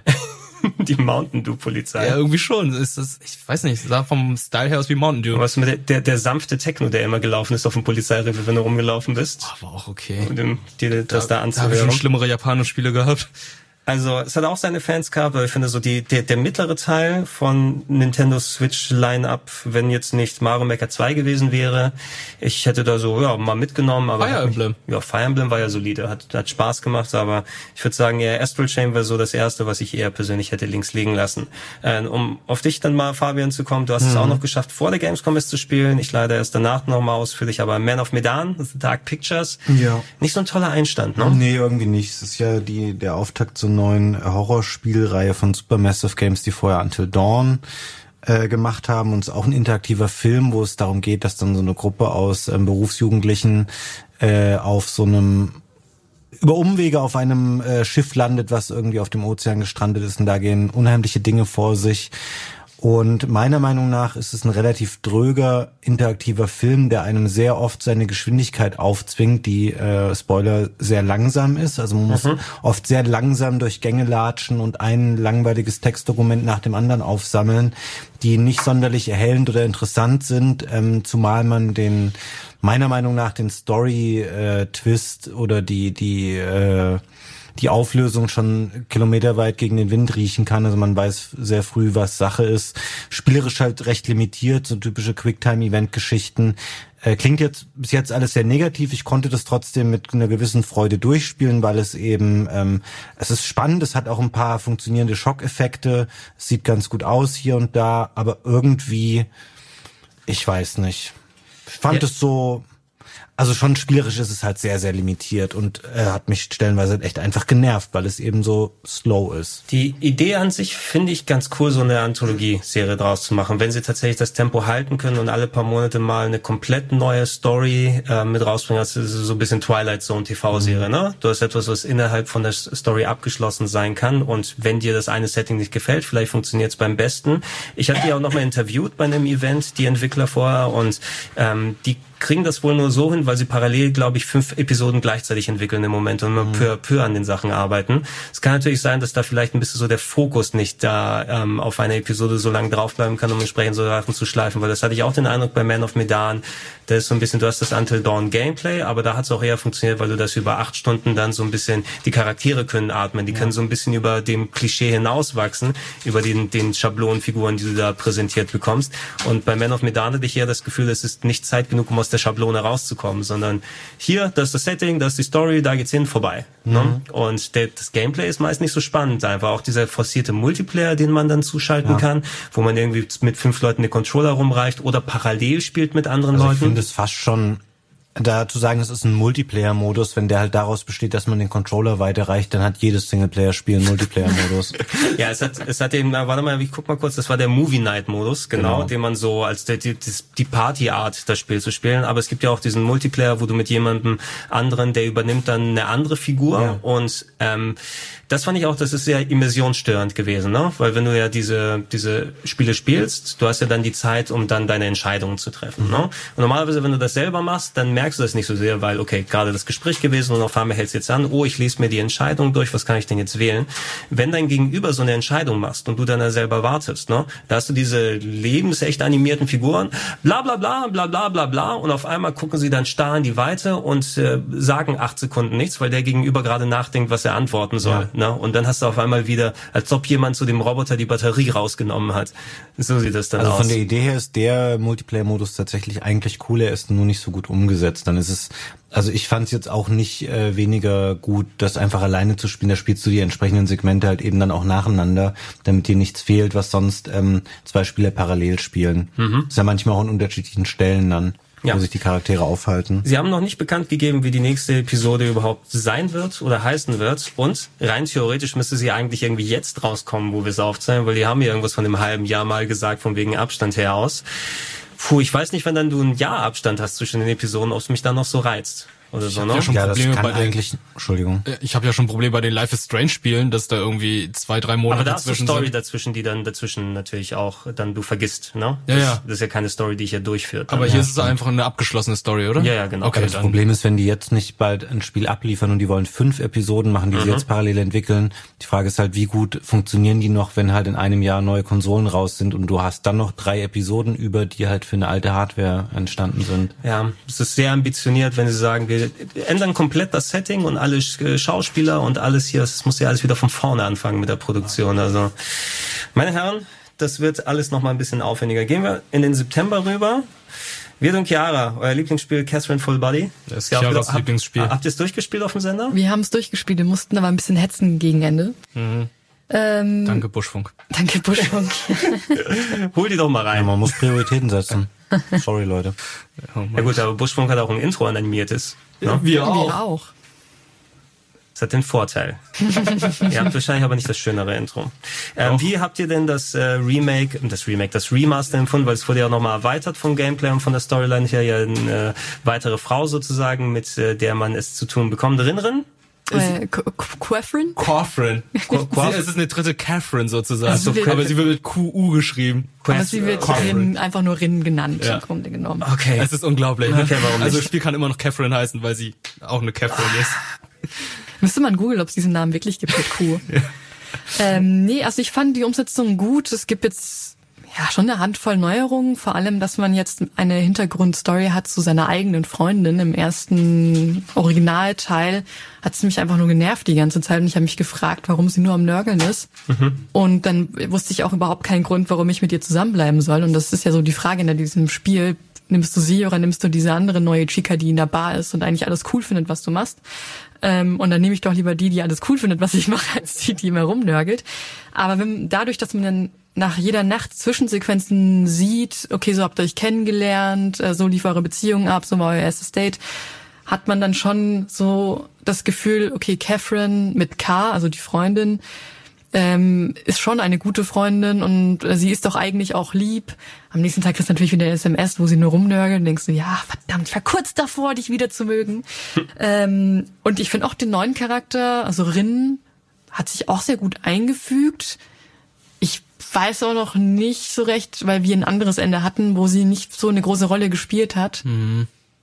Also Ob, ja, der Plot-Twist ist halt sehr fragwürdig. Also ich weiß nicht, sollen wir das...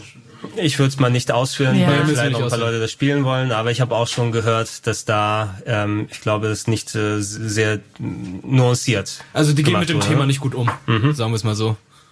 ja. Mit welchem Thema? Mit dem Rien-Thema. Ja. Es wäre ein Spoiler tatsächlich, da Ja. konkret nochmal zu sagen, was es dir. Wir, nachher. wir flüstern es dir nachher. Ja. Ja, schlussendlich, wer Catherine mochte, wird Full Body mögen und wer den Stream gesehen hat, der wusste eigentlich gar nicht, was wir zocken, weil wir die meiste Zeit in einer Bar waren, mit unseren Freunden geredet haben und Alkohol getrunken haben und über mehr erfahren haben. Über Bier haben wir was gelernt, über Whisky. Und dann kommen Puzzleanteile und sehr viele Zwischensequenzen und sehr lange. Aber ich weiß nicht, das ma- Das- mag ich irgendwie. Es war eine sehr ungewöhnliche Kombination damals. Also ich habe so für PS3 das Original damals gespielt und einfach, dass du ja quasi Persona gemischt statt mit Rollenspiel mit einem Puzzle-Game hast. Das ist ein echt gutes Puzzlespiel. Mit Schafen, Ja. von Das auf der Evo noch gespielt wurde. Ja, genau, tatsächlich. Es wurde teilweise auch äh, kompetitiv dann eben gespielt. Also zumindest schön, dass es jetzt auch einer neueren Generation dann zugänglich gemacht wird, weil solche Art von Spielen hast du ja nicht mehr sowas wie Qbert rückwärts oder so. Ein Oh ja, das ist eine gute Beschreibung. so fast mitnehmen und das konnte man jetzt auf der PS4 und der One spielen, ja. Ähm, ich habe kurz Final Fantasy VIII Remastered gespielt, eine solide, solides Upscaling der, des äh, PlayStation 1 Spieles mit neuen Figuren, damit die ein bisschen besser aussehen als die hässlichen PlayStation 1 Figuren, aber leider als PlayStation 1 Titel sieht's nicht so geil aus insgesamt auf neueren Sachen. River City Girls habe ich bisher noch nicht gespielt, da habe ich Bock drauf. River, City Ransom mit neuen Charakteren. Ja, Dito haben wir auch noch nicht gespielt. Ja, das ist aber auf Wollten jeden Fall auf meiner Liste drauf. Prügelspiel mit äh, Auflevel-Funktionen und alles. Quasi Yakuza in 2D kann man fast sagen. Ne? Ja.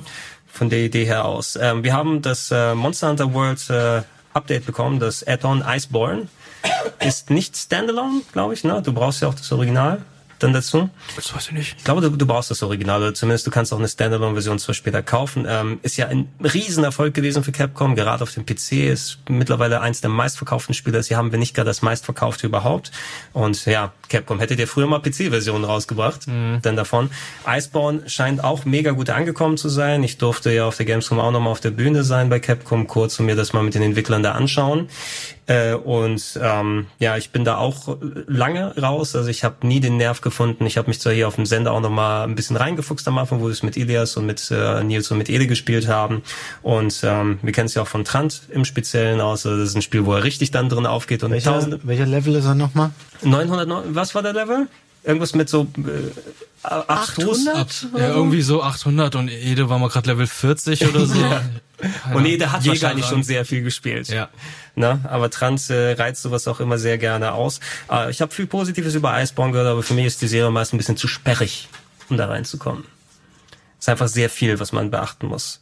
Seit wann heißt es eigentlich eFootball PS 2020? eFootball, warum? Warum nennen die es überhaupt so? Machen die es, damit das E vorne ist, damit sie, wenn es jetzt eine Liste gibt, oh, immer ganz weit oben sind? Es heißt, damit, FIFA, damit es vor FIFA ist. Das, das ist eine richtig gute Idee. Wie das ist tatsächlich das ist die korrekt. beste Theorie, die ich je gehört habe zu der Umbenennung dieses Spiels.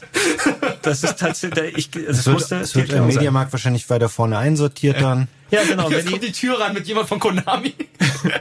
ja, aber absolut. Ja, wenn die Leute reinkommen, die Regale alphabetisch sortiert sind, dann sind sie zuerst, oh, da sehe ich einen Fußballspieler, ich ja. nehme das mit. Ja, diese, diese perfiden Leute. Weil P wäre ganz weit hinten. Aber ist es da nicht, einmal heißt das Spiel Football und einmal Soccer. Also eigentlich haben sie dann beide Sprechweisen im Grunde genommen mit implementiert ja, für die Amerikaner ja. und für die Engländer. Vielleicht ist es auch SEO geeignet, ne? Wenn du dann nach einem Titel suchst, dass du so, eFootball ja. Pro Evolution Soccer, also hast Football als auch die Soccer ja, damit drin. Mhm. Das ist wirklich auf dem Reißbrett Aha. entstanden, der neue Titel. Sollte mal nachgucken, ob es das erste Battlefield nach Call of Duty gab. ja, zuletzt war ich tatsächlich nochmal irritiert. Äh, Need for Speed, da gibt's ja acht Millionen Teile von. Ne? Ähm, aber V-Rally 2 auf der PlayStation 1 hat den Untertitel Need for Speed. Echt? Wirklich? Ja. Also du, ja. du kannst äh, da in der Liste gucken, oh, Need for Speed, ähm, Hot Pursuit, V-Rally 2, Need for Speed. Das heißt also, haben sie es auch nur so genannt, wenn die Leute entsprechend nach Need for Speed suchen, damit sie bei V-Rally 2 landen. Ganz, ganz merkwürdig. Ähm, zum Spiel selber irgendjemand hier angeguckt? Nein. Nein, da haben wir eh unsere, da haben wir eh unsere Pappenheimer hier, die dann auch sehr drin aufgehen. Man kann es nie so richtig sagen, da werde ich auch mal die Experten dann später, wenn wir die separaten Casts machen, dann einfach fragen, weil es ist ja gehupft wie gesprungen, ist mal PS besser, ist mal FIFA besser. Man kann es nie sagen, ohne da hunderte von Stunden investiert zu haben. Äh, hier aber, mehr Erfahrung haben wir alle hier in Gears 5, rausgekommen im September. Nicht mehr Gears of War, sondern nur noch Gears haben sich dazu entschlossen. Ähm, für viele auf jeden Fall ein starker Schritt nach vorne nach Gears mhm. of War 4 was ja auch zwar ein gutes Game gewesen ist, aber da hat man schon Ermüdungserscheinungen gespürt. Ähm, hat es für euch jetzt wieder durch die ein bisschen neuen Ansätze, dass man ja so ein bisschen jetzt wieder so eine Art Open World hat, wo man so nochmal extra Aufgaben erledigen kann. Visuell wurde einiges dran gedreht beim Spieldesign. Ist es wieder auf alter Höhe? Ist es ein würdiger Gears-Titel geworden? Also ich finde schon. Ich habe es ähm, am PC gespielt und das ähm, performt ganz hervorragend, sieht auch toll aus, äh, unterstützt allen möglichen Schnickschnack, den man da so haben möchte fand es ähm, im Grunde von der Struktur des Spiels her ist es ein bisschen wie bei Metro Exodus, dass es eben diese teilweise offenen Areale hat und dann weißt du genau, okay, wenn ich jetzt hier hinfahre, da beginnt ein in sich abgeschlossenes Areal, ähm, das außerhalb dieser Open World funktioniert. Und für mich war das toll. Ich fand die Open World nie so groß, dass ich gedacht habe, okay, das ist jetzt alles nur künstlich gestreckt. Hier sind eine Million Sachen, die ich sammeln muss oder könnte. Sondern es hat mich immer motiviert zu sagen, hier halte ich nochmal an, weil da kriege ich irgendwie wieder so ein, ich glaube, es gab immer so komische was war das denn, so Ersatzteile oder irgendwelche Dinge, die man sammeln musste, genau für den Roboter. Ähm, ansonsten finde ich die Shooter-Mechanik relativ unverwüstlich bei dem Spiel. So diese Mischung aus Covern und die Art und Weise, wie Gegner auf, auf Trefferfeedback reagieren, hat für mich alles gut funktioniert. Finde, es hat große Schauwerte gehabt. Fand es einen sehr, sehr starken Ego-Shooter. Ja, vom Gameplay kann ich dir zustimmen. Und technisch gesehen auch, sieht auch wunderschön aus. Ich fand nur die Story nicht, hat mich nicht so umgehauen und die Open World hätte ich auch nicht gebraucht. Das ist Gears, aber storytechnisch. Ja, was ich finde, ich fand die Story um Kate eigentlich schon immer sehr interessant und sie einen interessanten Charakter. Marcus Phoenix war halt eher so ein Blaskowitz-Mensch, würde ich sagen. Ja, kommt hin. Mhm. Und sie hat das sie hat ein bisschen mehr Tiefe reingebracht, fand ich jetzt in die Story. Sie hat mich so, sag ich mal, an den Reboot von Lara Croft erinnert, weil da wolltest du eine gesichtslose Lara und jetzt hast du halt eine mit einer Hintergrundgeschichte. Ähm, aber ja, ich weiß nicht, ich habe mir bis, glaube ich, von der Story mehr erhofft da kam bei mir nicht so viel rum und den Multiplayer habe ich dann auch nicht mehr großartig angefasst, weil da monatelang Verbindungsprobleme waren. Ich wurde mit amerikanischen Servern verbunden, hatte ständig einen Ping von 100 und wenn ich mal irgendwie 80 hatte, war ich super glücklich. Mhm. Aber dementsprechend gewinnst du halt auch nie, wenn du so einen hohen Ping hast. Und das ist deprimierend. Ich hatte ja, bevor äh, GS5 angefangen habe, noch GS4 nachgeholt auf mhm. dem PC. Und GS4 ist vergleichsweise echt schrecklich. Also da gibt's halt Mission, wo du halt die ganze Zeit durch die Blitze rennen musst ja. zum Ausgang oder halt diese Horden-Mission, wo du dann halt mit diesem 3D-Drucker halt die ganzen Geschütze aufbauen musst.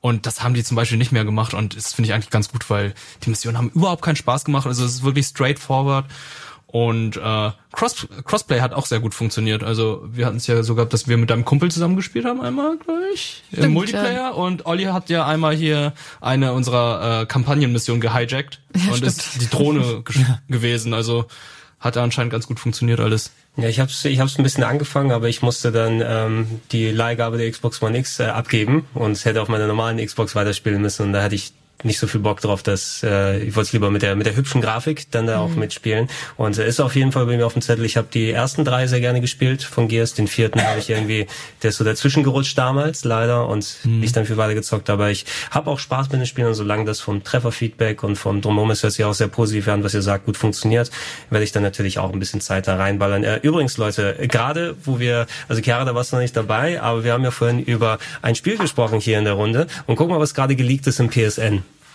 Oh. Oh, Resi 3. Ja, im PSN sind aufgetaucht schon die Cover für Resident Evil 3 Remake. Warte mal, sind was doch. sind denn das für Charaktere da das unten? Ist, das ich glaube, das, Chris, müssen, das müssen Jill und Carlos sein, oder? Carlos? Aber das, war ja der, das war ja der zweite spielbare Charakter. Ich dachte, Chris wäre das gewesen. Ja. Ich finde, hinten sah es aus wie eine Frau mit so einer 80er Afro-Frisur. Deswegen habe ich nicht gecheckt, dass ein Typ ist. Und da auch nochmal anscheinend im PSN schon mal die Cover aufgetaucht für Biohazard 3, für Resident Evil Remake 3. Mit, das soll wohl wahrscheinlich hier ähm, der Stars, hier der Tyrant sein. Das ist ein Z-Version. Ja, es hört sich an wie, ähm, hier, das sind doch die japanischen Ratings, oder? Aber ja? war es wirklich Carlos im dritten Teil? Ich dachte, es wären Chris und Jill gewesen. Nein, Carlos war es. Carlos? Also, okay, gut. Das, ihr, war, ihr müsst, das war ein Umbrella-Soldat, ähm, den du, der zweite spielbare Charakter. Okay, ihr müsst Du hast mit Jill gespielt hauptsächlich und dann gab es ein paar Bereiche, wo du dann Carlos gespielt hast. Okay. Ähm, und ja, der sieht auch so da aus. Oh, und Jill haben sie aber auch ganz gut hier. Hat sie, ich noch, hat sie noch diesen komischen blauen Top aus. Na, sie, sie hat das blaue Top hier auch ran, noch ein bisschen abgedatet. Also sehr interessant. Die sieht hier ein bisschen nach,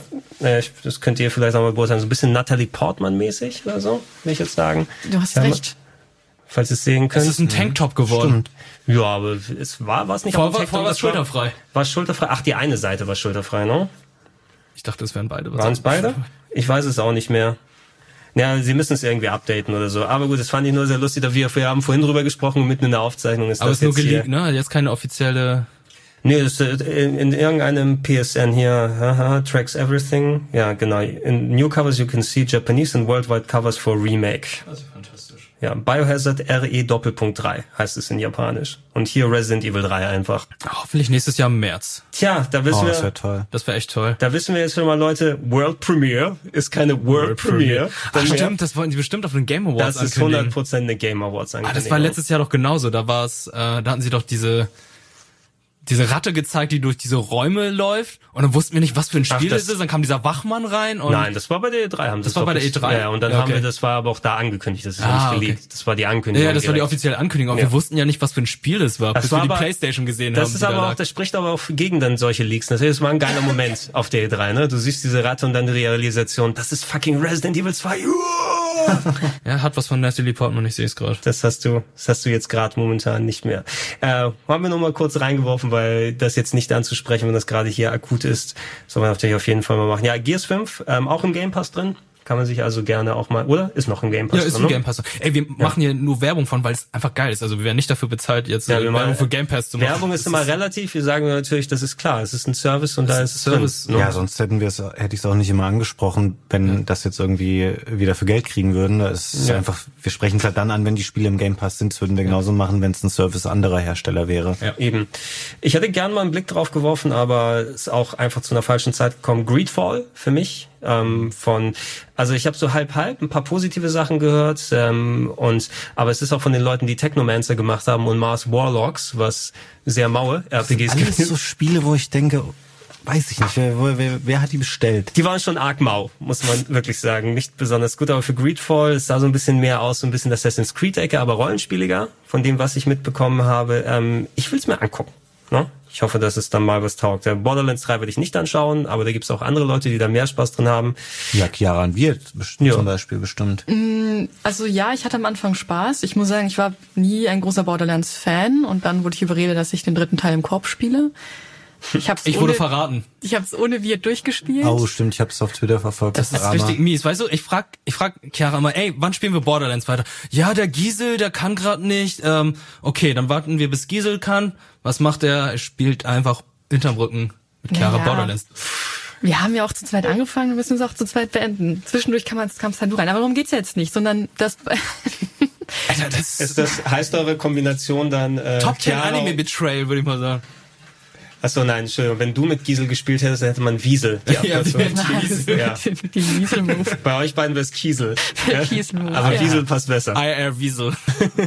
ähm, ja, auf jeden Fall. Ich hatte am Anfang schon recht viel Spaß, aber ich kann mich einfach nicht dazu motivieren, Loot-Shooter zu spielen, weil ich keine Ahnung habe, was ich mit dem Loot mhm. eigentlich anfangen soll. Und ähm, die Story, ja, die Story fand ich halt auch nicht unbedingt spannend, weshalb ich sie auch nicht großartig verfolgt habe. Aber ganz ehrlich, ich glaube, es macht nur einen Bruchteil der Loot-Shooter-Spieler aus, die dann wirklich diese Story verfolgen. Das heißt Destiny oder jetzt Borderlands, eben. Ja, oder Handsome Jack. Ähm, und gegen Ende hatte ich dann wirklich das Gefühl, dass man nur noch das Gameplay so lange hingezogen hat wie möglich, um ein bisschen Strecke zu machen. Mhm. Denn die wollten dann einfach nur noch schnell fertig werden und dann kam wieder irgend kam, wir kommen, jetzt rennst du noch schnell daneben an und holst noch das ab, bevor wir dann die große Mission machen können. Ach nee, ich habe ja ganz vergessen, wir müssen noch darüber laufen. Ja, laufen wir mal hinterher. Und das ist das Schlimmste, wenn man NPCs hinterherlaufen muss, weil die immer so langsam die laufen sind. Nicht. Die laufen nicht, die gehen, sie spazieren, sie bummeln. ja, deswegen, ich muss sagen, mein Fall ist es nicht, jetzt wo ich es durch habe. Also ich hatte Spaß mit gehabt. Also ich fand, äh, ich habe Borderlands 2 halt sehr gern gespielt und bevor Borderlands 3 kam, habe ich nochmal Borderlands 2 eingeworfen und muss feststellen, das sieht sah schon fast wie Borderlands 3 aus, die, als die neuen HD-Texturen dazu kamen. Es hat sich halt noch ein bisschen altbacken gespielt und da mach, meinte ich auch so, Alter, wenn Borderlands 3 kommt, dann müssen halt bestimmte Funktionen dazukommen, die jetzt in aktuellen Shootern dabei sind, wie dass man äh, mounten kann, dass man auf Sachen hochklettern kann, dass man sliden kann und das waren alles Sachen, die dann jetzt auch dazu kamen. Mhm. Weshalb ich dachte so, okay, jetzt ist es nahezu das perfekte Spiel. Äh, was Chiara gerade bemängelt hat, kann ich eigentlich äh, nicht wirklich unterschreiben, weil ich glaube, das, was sie im dritten Teil versucht haben, war halt einfach purer Fanservice. Sie haben einfach versucht, so viele Charaktere, die in den letzten Jahren durch äh, Tales from the Borderlands alle dazu kamen, irgendwie in das Spiel reinzustecken, dass die irgendwie alle nochmal vorkamen und ja, äh, das kann natürlich sein, dass das dadurch in die Länge gezogen wird und ähm, mit den Calypso-Zwillingen haben sie versucht jetzt wieder einen Antagonisten zu etablieren, der halt so cool ist wie Handsome Jack, was wir ja auch bei unseren Sessions feststellen mussten, nicht ganz funktioniert mhm. hat. Die waren halt einfach nur mega nervig und haben halt wie soll ich sagen, die haben Streamer parodiert und die Streamer, die dann die ganzen Spiele gespielt haben, haben es nicht gespielt. Äh, doch haben es dann vorgestellt und dann dachte ich so, ist das überhaupt so smart, eure äh, eure Leute zu parodieren, die eigentlich das meiste Geld reinbringen? Ja, ich weiß natürlich nicht, wie gut sie, also ob die Parodie als Parodie funktioniert, ähm, weil so der Humor kann auch immer sehr schwierig sein bei solchen Spielen. Mhm. Ne? Wie nuanciert ist das und ähm, funktioniert das überhaupt? Ich denke mal, die meisten Streamer hätten wahrscheinlich nicht das Problem damit, sagen, ja, guck mal, die haben sich im Spiel bin ich auch irgendwie mit drin. Ja, ich glaube, das machen nicht. Das, das macht Problem, Kojima. Das Problem ist, glaube ich, aber eher, spielt überhaupt noch jemand? Ne? Hm, das ist eine gute Frage. Ich, also ich habe jetzt zum Beispiel von Kollegen Thomas mitbekommen, dass äh, er es nicht weiter gespielt hat, weil er meint, im Vergleich zu Borderlands 2 gibt es nicht so viel Content, nachdem man es durchgespielt hat. Ja, ich finde, ich will nur sagen, die Battleborn-Server werden abgeschaltet, ne? Achtet Aber drauf. erst übernächstes Jahr. Ja, erst übernächstes Jahr. Also, für, für die fünf Leute, die noch. Battleborn auch im Game Pass vorhanden. Echt? Ja, ich habe hab gestern alle Spiele mir angeschaut, die es dort gibt, die ich mir runterladen wollte. Deswegen weiß ich das gerade alles. Battleborn, ey. äh, aber ja, also dafür, dass da so viel Hype drumherum gewesen ist, auch Leute das auch viel gespielt haben, ist nur einfach in meinem Empfinden auch wieder von außen, weil ich solche Sachen nicht wirklich groß zocke. Da wird nicht mehr richtig über Borderlands 3 gesprochen, sondern ist das mhm. Gespräch wieder zurück bei äh, Fortnite, wieder zurück bei Apex Legends oder, oder so. zu Destiny. Oder zu Destiny hingegangen. Ja, Destiny jetzt nochmal wegen Stadia nochmal ein bisschen aktueller. Und Shadowkeep. Shadowkeep, ja. Ähm, aber ja, ey, ich will denen dann auch, also wenn sie Erfolg damit haben können, denen nichts äh, Böses da wünschen und so weiter. Über Randy Pitchford haben wir lang genug geredet in anderen Podcasts. Der Zauberer. Der mit Zauberer. der goldenen Nase. mit, mit dem goldenen USB-Stick. der kriegt das schon hin. Äh, Borderlands 3 auf jeden Fall einer der großen Titel im September gewesen. Demon X Machina auf der Switch.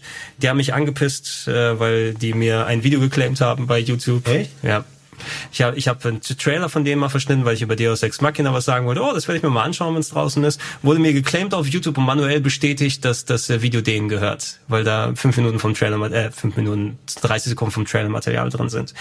Ist das Spiel gut? Keine Ahnung. Ich werde es nicht spielen. I don't care. Durchgespielt habe ich AI oder I, The Somnium Files auf der Switch. Fabian, irgendwann die Zeit gefunden, es ist noch zu teuer Nee, wahrscheinlich für leider dich, ne? nicht. Ähm, ja, ich äh, bin mir A noch unsicher, welche Version ich mir dann da holen würde.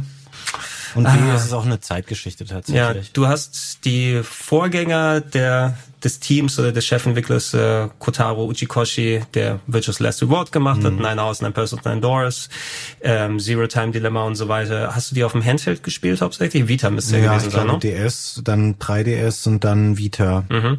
Ich habe aus den Gründen mir auch das auf der Switch geholt, weil ich dann auch gerne diesen diese Handheld-Komponente mache. Es ist ein Grafik-Adventure mit ähm, äh, entsprechend, ähm, ja, ich will nicht zu viel über die Story verraten. Du spielst da einen Detektiv, ähm, das ist so ein bisschen so Cyber-Detektiv-Adventure, wo es um einen Mordfall geht, um einen Mörder, einen Serienkiller, der Leuten die Augen aussticht. Ähm, und äh, du startest als Detektiv, dem übrigens auch ein Auge fehlt. Ne? Und von da an spinnt sich dann eine ziemlich weit verworrene und Story mit verschiedenen Strängen, die du dann ausmachen kannst, wo du dann nach und nach Story-Hintergründe erfährst. Äh, immer mit so leichten Adventure-Elementen, mit Puzzle, die man lösen muss, aber auch mit viel Diskussion und herausfinden, wer ist eigentlich der Schuldige. Hier mit so einer Komponente, dass du in Träume von ähm, Leuten einsteigen kannst, um ähm, Informationen, die sie bewusst oder unterbewusst zurückhalten, ans Tageslicht zu machen. Da hast du so abgedrehte Puzzlesequenzen, wo irgendwie bar jeder Logik du Sachen kombinieren musst, inklusive Time Limits, die dadurch ein bisschen einstrengend werden. Also ich musste ein oder zwei diese Sequenzen nochmal wiederholen, ähm, weil dann ich einfach, okay, du verlierst permanent Zeit, du hast eine geringe ein Limit, wie du das machen kannst und ich hatte jetzt nicht wissen müssen, dass ich den rosa Elefanten anheben statt drauf sitzen muss. Also wirklich, ja, solche solche Beispiele gibt es da. Aber im Großen und Ganzen war es ein ähm, unterhaltsames Spiel. Ich habe es aber, obwohl ich es auf der Switch gekauft habe, hauptsächlich auf dem Fernseher gespielt, weil ich es einfach an einem Wochenende dann durchgezockt habe. Also über, aber schon die Switch-Version. Genau, die Switch-Version, die habe ich dock gelassen. Ich bin einfach nicht zu der Gelegenheit gekommen, wie anderswo mit der Switch unterwegs zu sein, ein großes Spiel. Da hatte ich schon am Fernseher durchgespielt. Und da würde ich sagen, da ist die Switch am wenigsten zu empfehlen, weil lange Ladezeiten, vor allem auch innerhalb von Sequenzen, weil alle Figuren jetzt durch Polygon-Charaktere dargestellt werden und da sprechen zwei Figuren miteinander. Übrigens, äh, vor einiger Zeit hat diese Person was gesagt und dann lädt das Polygonbild dieser Figur, um sie einzublenden, fünf Sekunden bevor das Gespräch weitergeht. Na, und das kann so ein bisschen den Flow stören. Plus so leichte Performance-Probleme. Da würde ich eher wahrscheinlich die, ähm, die PC gab's das auch, ne? PC oder die PS4-Version wahrscheinlich empfehlen. Äh, fand ich jetzt nicht ganz so stark in Virtuous Last Reward von allem drum und dran, aber ich glaube, Leuten, denen Zero-Time-Dilemma zu dröge gewesen ist und zu abstrus, die werden eher mehr Spaß mit äh, Somnium Files haben. Also wenn es irgendwo günstig ist, Fabian, das ist ein Spiel für dich, glaube ich dann wieder, ja, aber will das auch spielen, Du hast oder? auch gespielt, Ich, oder? ähm, ich habe es an, ich hab's angefangen, ja, für die Switch tatsächlich. Auf der Switch äh, mir direkt geholt, weil ich habe ähm, 999 gespielt, auch auf einem DS. ja, ja, ja. Und also ich habe, wie gesagt, noch nicht so viel gezockt. Das werde ich dann noch nachholen. Aber ich fand auf jeden Fall die Chemie zwischen dem Protagonisten und der KI eben wundervoll. Also ich fand, die haben so wunderbar miteinander harmoniert. Und das merkt man halt vor allem, wenn man dann eben in diesen Träumen ist, wie sie miteinander reden. Und ja, aber viel mehr kann ich zum Spiel, wie gesagt, nicht sagen, weil ich noch nicht so lange reingespielt habe. Ja, also wenn du es mal weiterspielen kannst, also ist auf jeden Fall das Writing ist teilweise sehr stark bei vielen Sachen, wobei so manche Eigenheiten, ich weiß nicht, ob man das so unter Fanservice hinpacken kann, aber das hätte ich persönlich jetzt nicht so gebraucht, irgendwie der Hauptcharakter und das wird tatsächlich auch zum Plotpunkt, ähm, der ist ganz scharf auf Pornomagazine. Und äh, einige Storyline-Sachen funktionieren nur, weil jemand sagt, oh, ein Pornomagazin und er duckt sich gerade und weicht einer Kugel aus, die auf ihn geschossen wird. Also das sind so tatsächlich Sachen, die dann da drin passieren.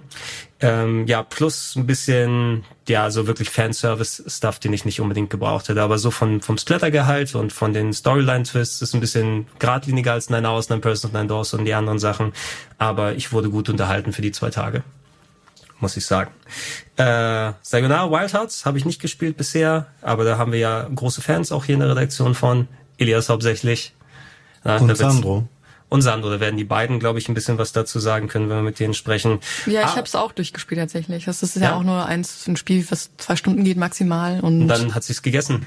Ja, man kann es natürlich mehrmals durchspielen, dann schaltet man weitere Sachen frei, andere Game Modes, aber die Musik bleibt gleich und die Musik trägt halt einfach das ganze Spiel und mhm. äh, ja, das hat mich auch dazu verleitet, einfach mit Kopfhörern das zu spielen, laut aufzudrehen und dann einfach nur sich der Musik hinzugeben. Mhm. Also Gameplay ist okay und lassen sich nette Dinge einfallen, damit das auch mit der Musik alles harmoniert. Aber ansonsten, ja, es ist halt kurz und ich denke, wenn man, das ist ja auch bei diesem Apple Arcade mit dabei, wenn man mhm. das hat, mhm. dann kann man auf jeden Fall mal reinschauen. Hast du die Version gespielt oder auf, die, äh, auf der Switch? Ich habe es auf der Switch gespielt. Ja. Am besten Fall sowas aber wirklich Kopfhörer dann, ne? Ja, ja, auf damit, damit seine Wirkung entfalten kann. Ja, sollte man bei solchen Sachen extra darauf achten. Äh, was wir im September auch hatten, auch bei mir wird's recht weit oben wahrscheinlich in den Top-Listen landen, ist das Remake von Link's Awakening auf der Nintendo Switch. Da haben Fabian, du und ich und der Kollege Harald Ewald uns ja auch nochmal ausgelassen mhm. äh, im Retro-Club, wo er seine alten ähm, Komplettlösungen mitgebracht hat, damals von der Nintendo Hotline. Äh, da haben wir auch schon sehr ausführlich drüber geredet. Brauchen wir, glaube ich, jetzt hier nicht so groß wiederholen. Bis auf so ein paar Performance-Probleme, die die Switch-Version hat, ist es ein tolles ja. Spiel im Ausgang gewesen und toll nochmal neu aufgelegt gewesen und sehr schön, weil es einfach so ein schön speediges Gefühl hat, dass viele neue Zelda-Spiele nicht mehr so haben. Mhm. Es tut auch mal gut, einfach mal ein Zelda-Spiel zu spielen, das irgendwie nach acht oder zehn Stunden durchgeht. Wo man nicht kochen muss zwischendurch. oder das Schwert kaputt geht. ja, aber großartiges Spiel und gerade den Leuten zu empfehlen, die vielleicht nicht 40, 50 oder 80 Stunden dann spielen wollen und alle Tempel machen. Für die kommt noch Breath of the Wild 2 raus. Ne? Oh ja. Da werden wir auch genug haben. Äh, das Untitled Goose Game ist fantastisch. Ich hab's gespielt. Ist es gut? Es macht Spaß. Also Wie lange macht es Spaß? Ist es, sind es nicht nur die Memes? Es, hey, du spielst, es dauert zwei Stunden und nach zwei Stunden hat sich's auch erledigt, aber es hat sehr viel Spaß gemacht in den zwei Stunden. Mhm. Und äh, es ist halt witzig, dann herauszufinden, was du mit dieser ganz alles machen kannst, was mit welchen Objekten du dann interagierst, wie die Leute drauf reagieren. Und ähm, es ist mega süß eigentlich. Ich habe das Gefühl, du magst Spiele, wo man herausfinden muss, was man mit dem Tier mhm. machen kann. Affen, ja, stimmt. Gänse. Kann man, kann man jemand, zusammen. kann jemand Ancestors und das Goose Game miteinander kombinieren? Ja. Das wäre das perfekte Spiel. Also ich, ich habe es hauptsächlich eben durch die Memes eher mitbekommen. Ist natürlich ein Spiel, was sich anbietet. Ich fand, mein Liebling war dieses, dieser, die Yakuza-Meme, ja, wo sie der Goose da eine Augenklappe gemacht haben und Kiryu-chan, Kiryu-chan, so verfolgt wird. Aber da gibt's mehr als genug. Äh, ja, und das Spiel selber, ich werde es mir auch mal angucken. Die Trailer fand ich ganz lustig. Ich weiß nicht, ob das Konzept sich eben für mehr als kurz mal anspielen trägt. Ja, zwei Stunden ist wirklich schon Max. So, äh, Contra Roll Call. Und da gab's auch noch, also ab zum nächsten Spiel. Chiara, du hast doch Contra Roll Call gespielt. Ja, weil du mich äh, im Stich gelassen hast. Das wollt, ihr, wollt ihr das nicht durchspielen? Oder?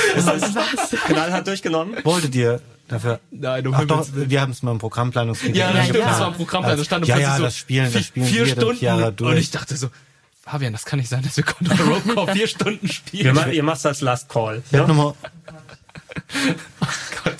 Ich werde nochmal unsere Konversation dazu nachlesen, wie, wie das genau war. ähm, ja, auf jeden Fall. Oh, nee, kein gutes Spiel. Ich kann mich noch an den Tag erinnern. Dann meinte wir, der kommt später. Dann musste ich es dann erstmal alleine spielen und es sieht einfach nur furchtbar hässlich aus. Du hast, also soweit ich spielen konnte, hatte man immer nur die gleichen Gegner. Uh äh, immer nur die gleichen Finisher-Moves. Äh, ich hatte den Soldaten gespielt. Wie hieß denn der? Keine Ahnung, das, das weiß man halt auch. Wenn das von den alten der, ist. Der hat einen deutschen Namen gehabt. Ach so, ja. Das, wo es dann, dann die Rakete packt, in die Luft fliegt und dann wieder auf den Gegner drauf. Und das, ich hasse es, wenn Animationen immer wiederholt werden, ja, anstatt dass man sagt, okay, komm, wir nehmen ein paar Stunden Zeit. Das und sah einfach mega hässlich ja. aus. Es war ein Twin-Stick-Shooter und du musst die ganze Zeit immer gemerkt, wann die Waffe dann über, äh, überhitzt ist, weil es war mal ganz wichtig, darauf zu achten, dass die Waffe nicht mhm. überhitzt und das hast du die ganze Zeit gehört. Es ist so, ich hätte das Spiel sehr gern gemocht, weil ich, ich sehe da Ansätze, was da gut funktionieren kann. Ich glaube, viel, was du erwähnt hast, Chiara, wäre wahrscheinlich, wenn man, also dafür haben sie diese vier Figuren Figuren reingetan, damit du dann wahrscheinlich irgendwie so tauscht, aber das wiederholt sich schon sehr schnell mhm. mit den Animationen, selbst wenn du ein Level mal spielst. Es hat sich für mich auch eher ein bisschen ungelenk angefühlt. Ich habe nie das Gefühl gehabt, dass ich alle bei einem Twin-Stick-Shooter präzise ins Feuer nehmen kann, so wie sie die Perspektive ist und wie sich das dreht. Mhm. Ähm, und dieses Überhitzen ist eben auch ein ganz starkes Problem gewesen, ähm, gepaart mit der Grafik, die einfach, ich weiß nicht, ob die bewusst so gemacht wurde, dass der Kontrast zwischen Kugeln und Umgebung dann besser zu sehen ist, aber es hat ja diese recht hässlichen grellen Farben überall gehabt. Mhm. Also so richtig, ich habe versucht, ich habe versucht, mich da reinzuarbeiten, weil ich die allgemein ganz gern mag, die Contra-Sachen, aber es hat es mir wirklich schwer gemacht. Gab es eigentlich einen Soundtrack? Ich glaube, das, das ist ja. Es gab am Anfang im ersten Level hat man noch die typischen äh, Contra-Soundeffekte oder beziehungsweise ähm, den Soundtrack und danach gab es dann noch Atmo-Musik.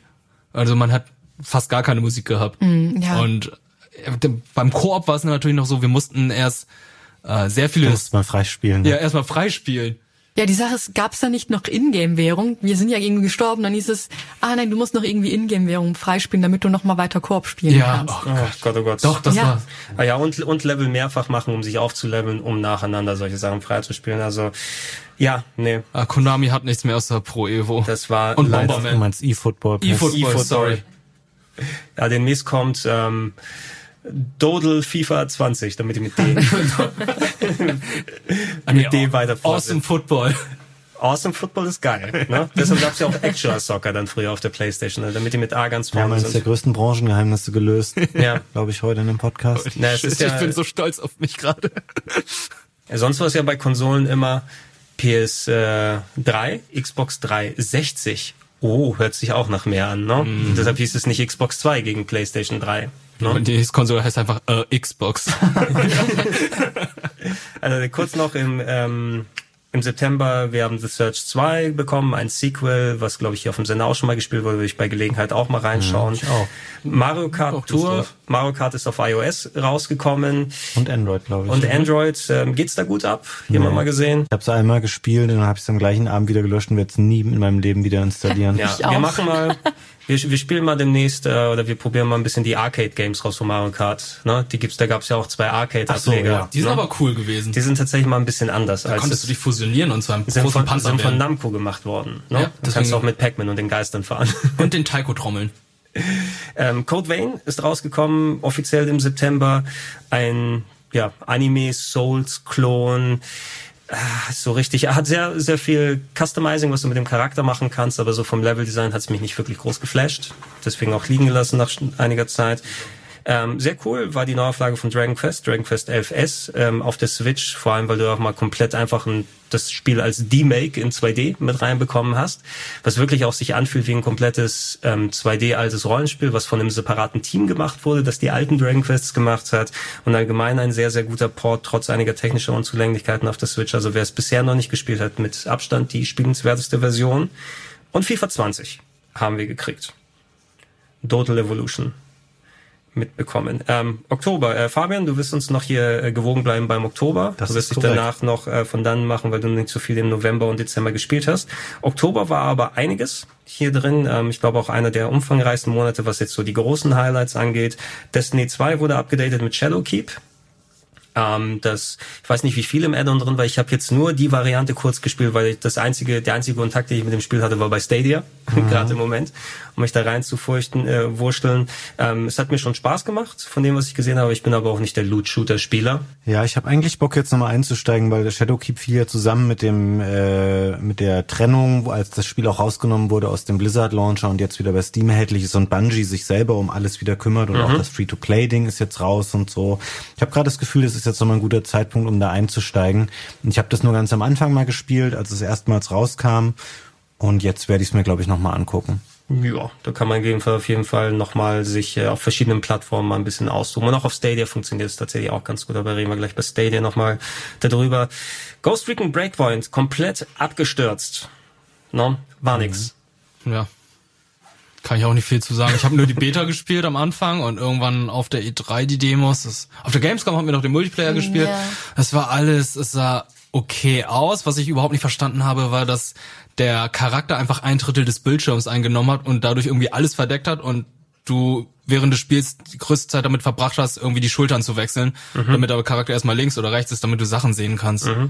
Ansonsten haben sie jetzt daraus auch, glaube ich, einen Loot-Shooter gemacht, weil du hast auch verschiedene Waffen mit verschiedenen ähm, Farben, also diese Seltenheitsgrade.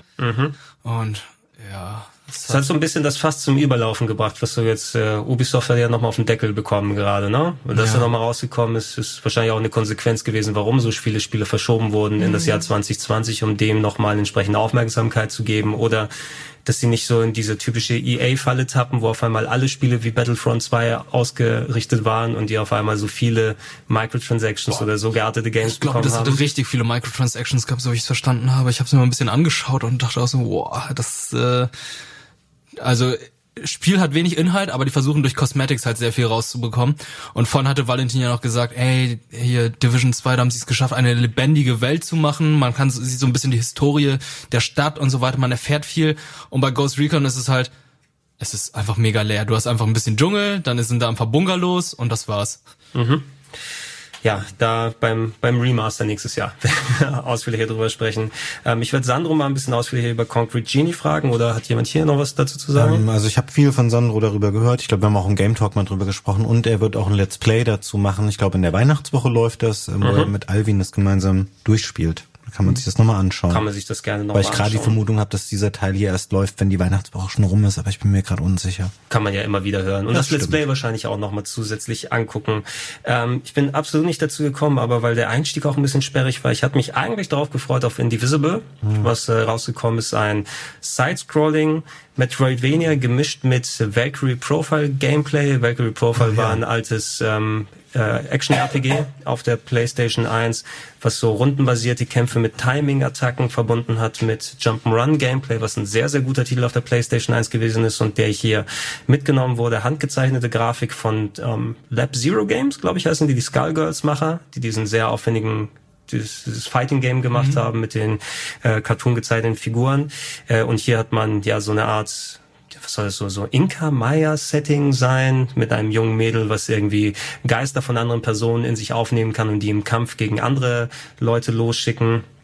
Ähm, äh, es ist irgendwie sehr langwierig aufgebaut. Ich habe jetzt so anderthalb, zwei Stunden gespielt und für mein Gefühl ist es so ein Spiel, das sich vielleicht so zehn Stunden oder so potenziell trägt, je nachdem, wie man das mit der Abwechslung macht. Ich habe was von 40 bis 50 Stunden Spielzeit gehört und das ließ sich für mich relativ langatmig an, dass ich noch nicht den Nerv gefunden habe, da mehr reinzuspielen.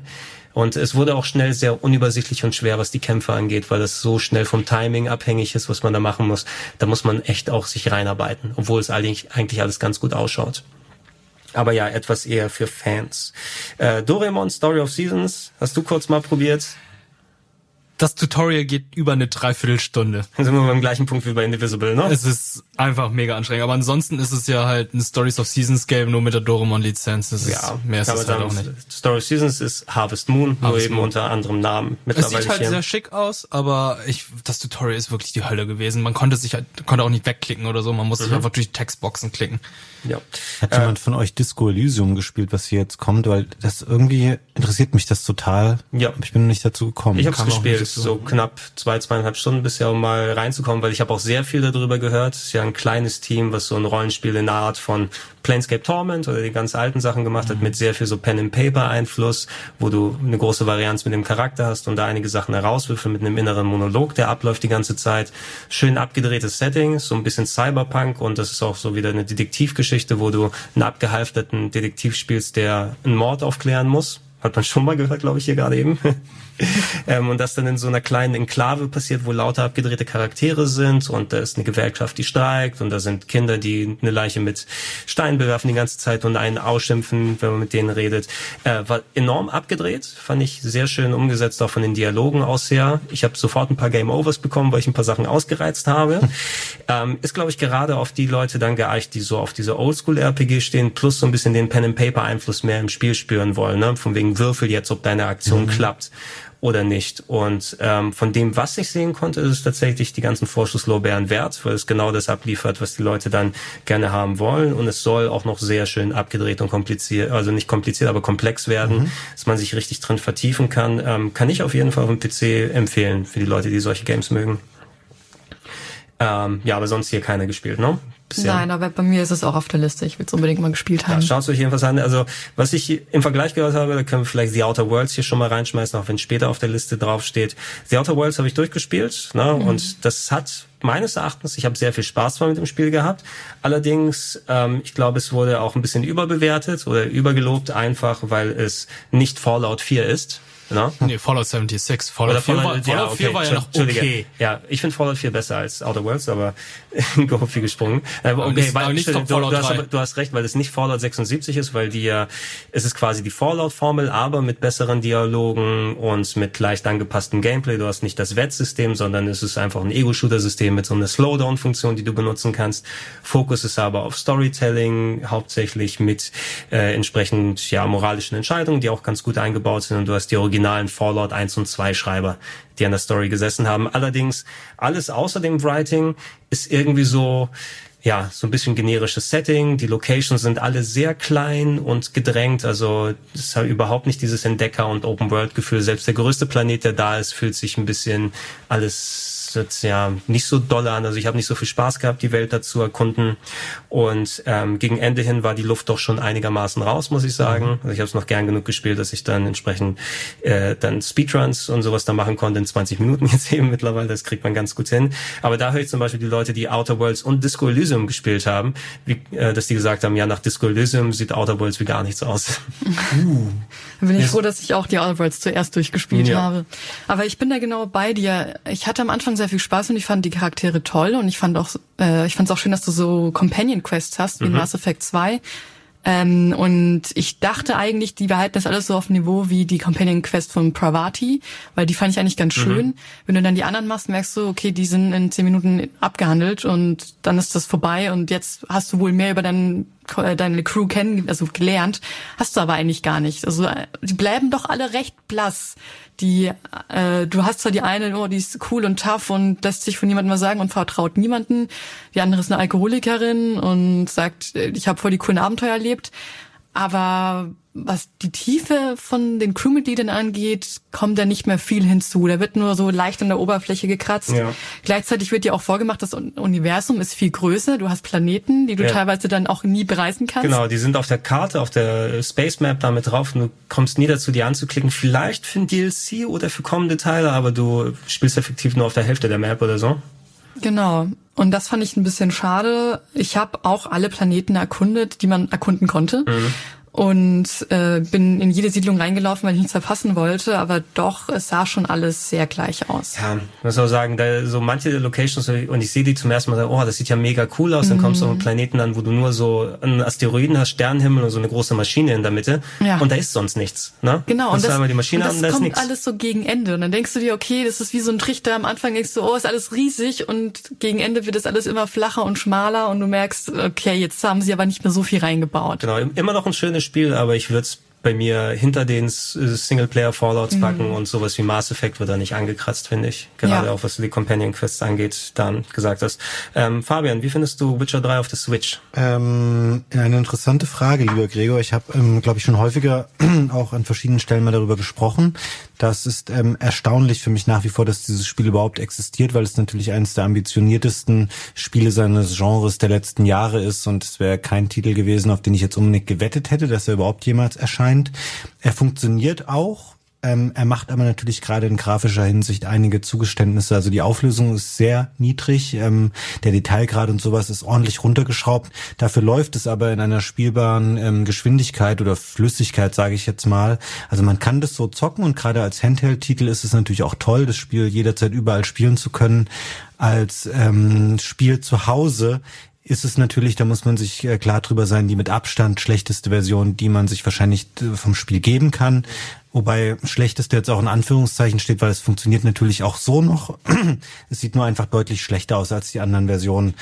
Ähm, abseits der technischen Sachen bleibt es natürlich ein großartiges Action-Rollenspiel und ein ganz toller Titel, der auch für mich vier Jahre nach Erstrelease noch ähm, zu den großen seines Genres gehört. Ja, für die Leute, die schon mal ein bisschen sich äh, die Kehle anfeuchten wollen, bevor Cyberpunk nächstes Jahr kommt. Wahrscheinlich nicht in der Switch-Fassung, aber. Lustig, dass du sagst, weil ich meine, was ist jetzt, was ist jetzt noch äh, irgendwie auszuschließen? Warum sollte es nicht auch Cyberpunk in, mit den gleichen Abstrichen irgendwann geben? Ich glaube nicht, dass es technisch sehr viel krasser sein wird ähm, als Switcher das war zur damaligen Mal Zeit. gucken, es könnte natürlich eine Überraschung sein. Die haben jetzt lange dran gesessen, das vernünftig lauffähig zu machen und es geht ja, wie du schon ausgeführt hast. Mich würde es freuen, wenn Cyberpunk auf der Switch kommt. Das wäre aber wahrscheinlich nicht mein erster Durchspielzug mit dem Spiel. Den würde ich mir wohl auf einer anderen Plattform geben.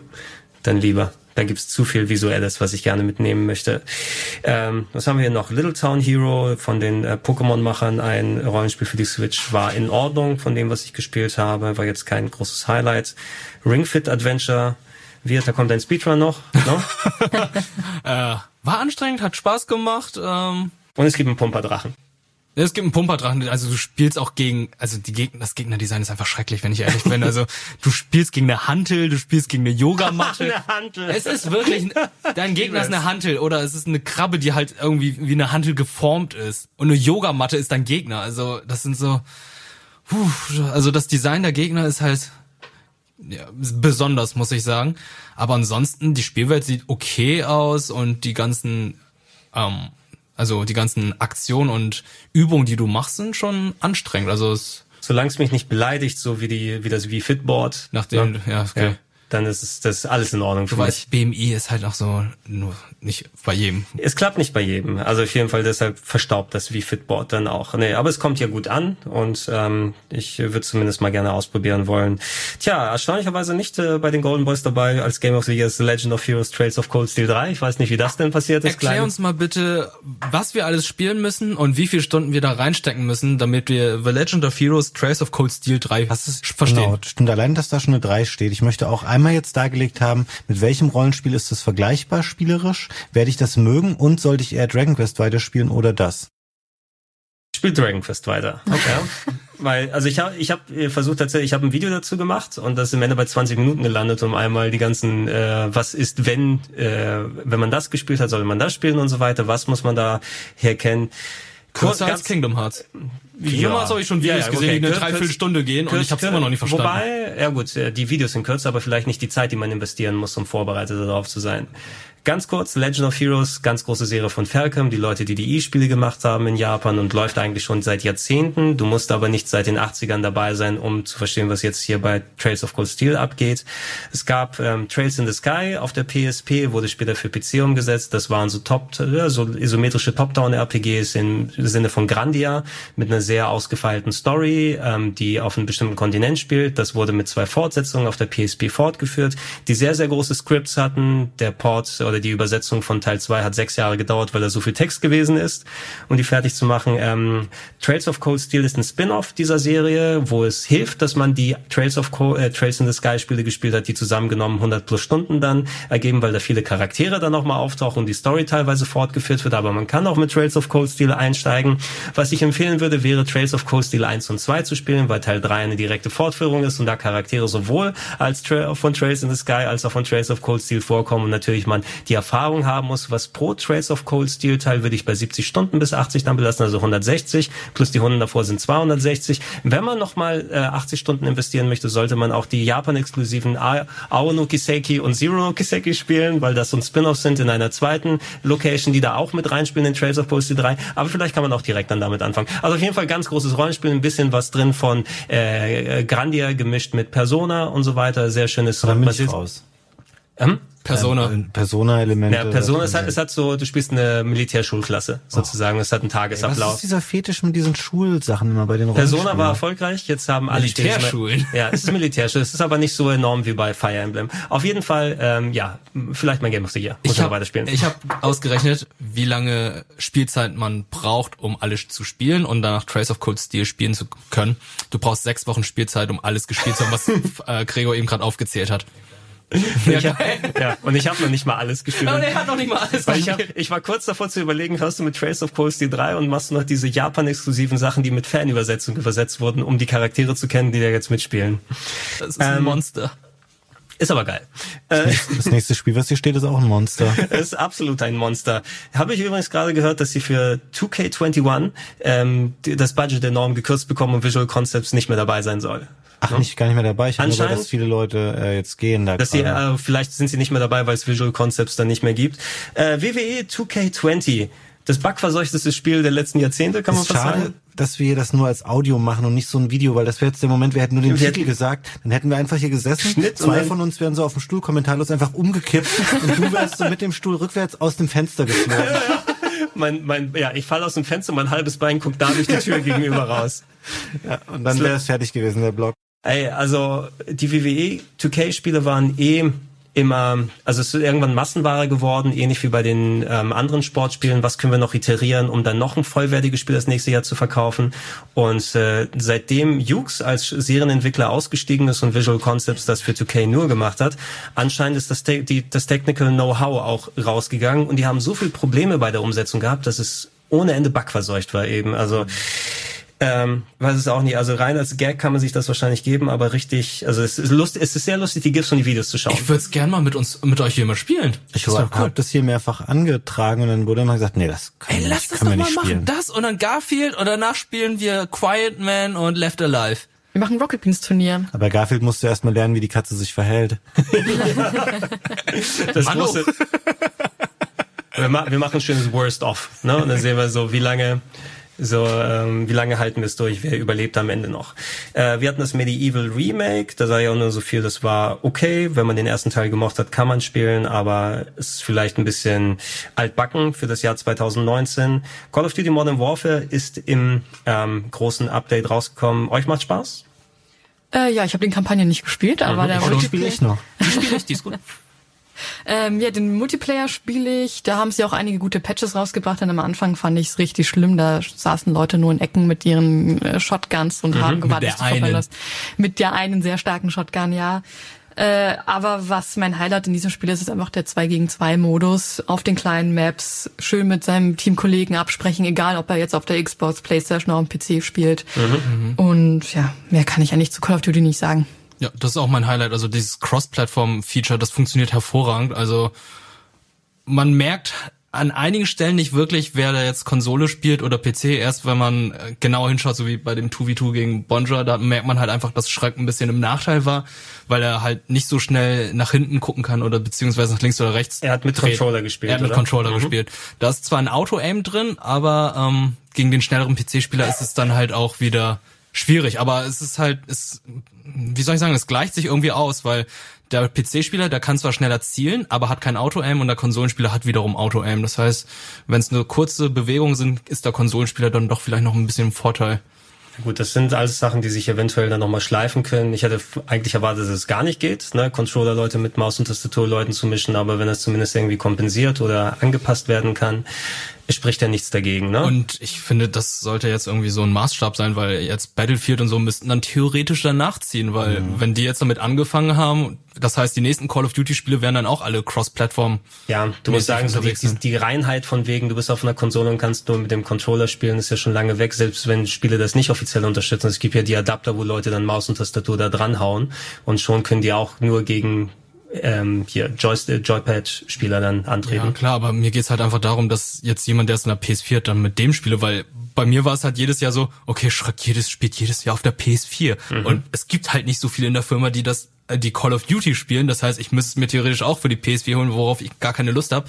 Und dieses Jahr ist es halt einfach so, ja, er spielt es äh, an seiner PS4, ich spiele es am PC, dann hat er noch seine anderen Kumpels, die es auf der Xbox spielen. Es ist Wahnsinn, es ist mega witzig, Das ist einfach doch- mal das alle ist doch zusammen zu spielen. Gut, äh, siehst du, wie sowas funktionieren kann, wenn einfach äh, ein großer Konzern mit viel Geld dahinter steht.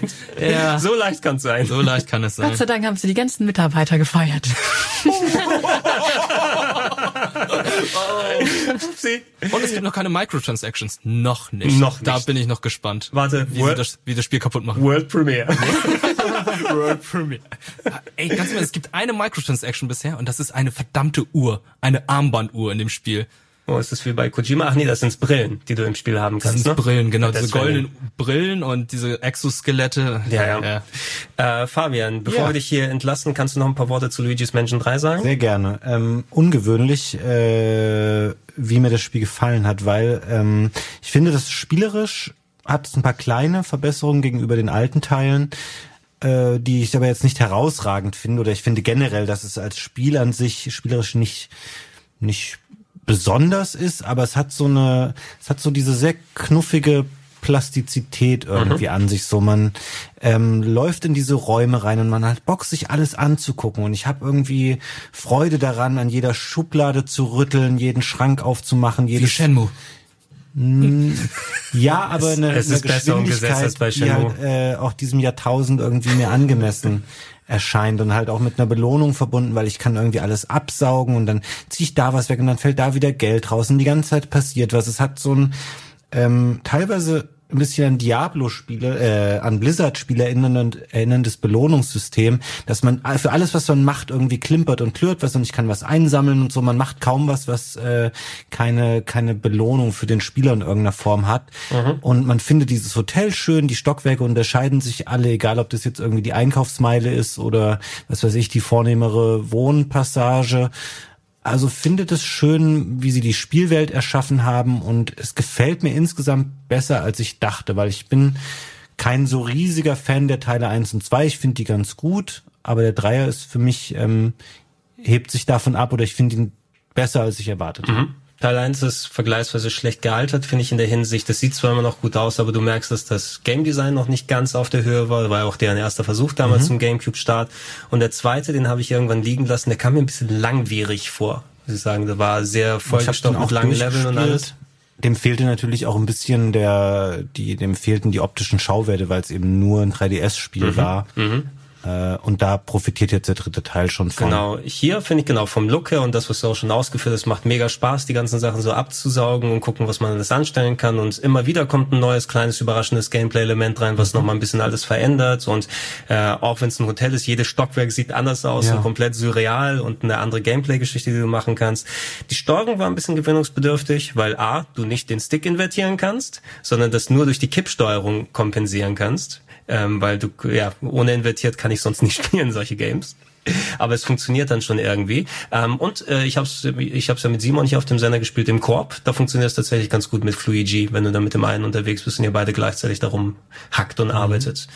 Also es war auf jeden Fall, ähm, hat mir mit am besten gefallen, was jetzt, also es hat mich sehr positiv dann äh, nicht nur überrascht, sondern einfach, ich fand es gut, dass es nicht schlecht geworden ist. No, ja. Hätte ja auch anders sein können. Gleiches gilt übrigens, wenn ich das noch kurz einschieben darf, bevor ich mich verabschiede, ähm, auch für Ukulele and the Impossible Lair. Mhm. Das hatte ich überhaupt nicht mehr, also ich wusste, dass es erscheint, aber meine Vorfreude war eigentlich äh, ungefähr null, weil ich das alte Ukulele, da habe ich mich wiederum drauf gefreut, weil es so ein Comeback sein sollte von Spielen in der Art wie Banjo-Kazooie, was aber nach hinten raus immer schwächer wurde, weil du merkst, okay, da haben sie sich übernommen, das Spiel ist zu groß geworden, als dass sie es sinnvoll hätten befüllen können, die Welten wurden immer leerer, immer schlechter designt und der zweite Teil ist ja jetzt so ein zweieinhalb D Jump'n'Run. Das heißt, es sind zwar 3D-Welten, durch die man aber im Wesentlichen von links nach rechts oder rechts nach links durchläuft.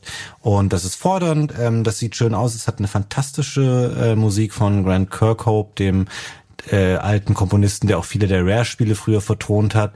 Finde mit Ausnahme der namensgebenden Impossible Lair, das ist so eine Abschlusswelt, die wahnsinnig, wahnsinnig schwierig ist, äh, ist es auch gut schaffbar ähm, und wenn man auf Jump'n'Runs steht, kann man sich das auf jeden Fall mal anschauen. Das wird es wahrscheinlich auch in relativ kurzer Zeit schon günstiger geben. Kostet normal, glaube ich, 30 Euro oder mhm. so. Aber ist ein sehr schönes Jump'n'Run. Ja, du hast mir bei den letzten Ausführungen schon schmackhaft gemacht und das ist auf jeden Fall schon runtergeladen auf meiner Switch drauf. Sehr gut. Ich habe auch mir für die Switch ähm, gekauft und das äh, funktioniert auch sehr gut. Es läuft, ähm, ohne dass man da irgendwelche technischen Einschränkungen auf der Switch hätte. Alles klar, dann äh, bedanke ich mich bei dir, Fabian, schon mal für deine ausführliche Zeit und die Ausführungen.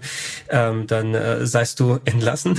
das ist schön. Viel Spaß euch noch. Ich ähm, ziehe mich da jetzt raus, weil ich ähm, wegen Umzug und Krankheit äh, gerade von den November-Spielen noch viel offen habe und da mhm. nicht so viel beitragen kann, aber euch noch viel Freude hier. Ja, wenn du die nachgeholt hast, dann gucken wir das im, im okay. Game Talk, wenn wir es ausführen. Vielen Dank dir nochmal. Ähm, gut, dann wir sind ja, dann lass uns noch mal ein bisschen über November und Dezember sprechen. Mhm. Ähm, da sind ja die, der Großteil des Spiels zwar eh schon durch, aber wir haben noch einige große Highlights, inklusive Google Stadia. Wir haben es jetzt alle mal ausprobiert, ne? Ja. Nee, also, nee ich nicht, aber naja, ich, wir beide. Ja, ich glaube, ich ja. habe nicht viel verpasst.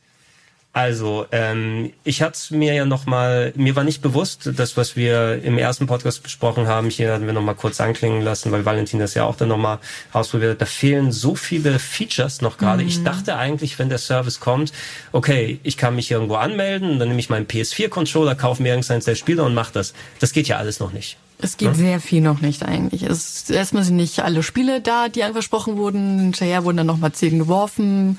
Es gibt kein Family Sharing. Es, Mhm. Du kannst ja, glaube ich, nur den Stadia Controller benutzen, außer am PC. Dann kannst Ja. du den Xbox Controller verwenden. Und du kannst auch nur das Stadia Chromecast Ultra benutzen und nicht ein eigenes Chromecast Ultra, weil anscheinend die Firmware, die drauf ist, du die nicht auf die normalen Chromecast Ultras draufspielen Genau, da kannst. hieß es, da kommt wahrscheinlich noch ein Update. Aber hast du von dem großen Highlight gehört, dass Chromecast Ultra überhitzt und das teilweise Oh. auch schon bei Streaming, bei Netflix Streaming oder sowas passiert? Okay, nee, habe ich noch nicht. Und dadurch, dass Stadia halt ein bisschen an, mehr anfordert Mhm. an Leistung, ist es schon einigen Leuten passiert, dass dann das Ding einfach kurz abgestürzt ist und dann muss es, musst du kurz warten, bis es abkühlt und dann Mhm. kannst du es wieder verwenden. Hauptsache der Fernseher geht nicht kaputt. Ja, das wär's ja noch. Ja, du denkst ja, da ist ja sonst was hier irgendwie los. Mhm. Ne?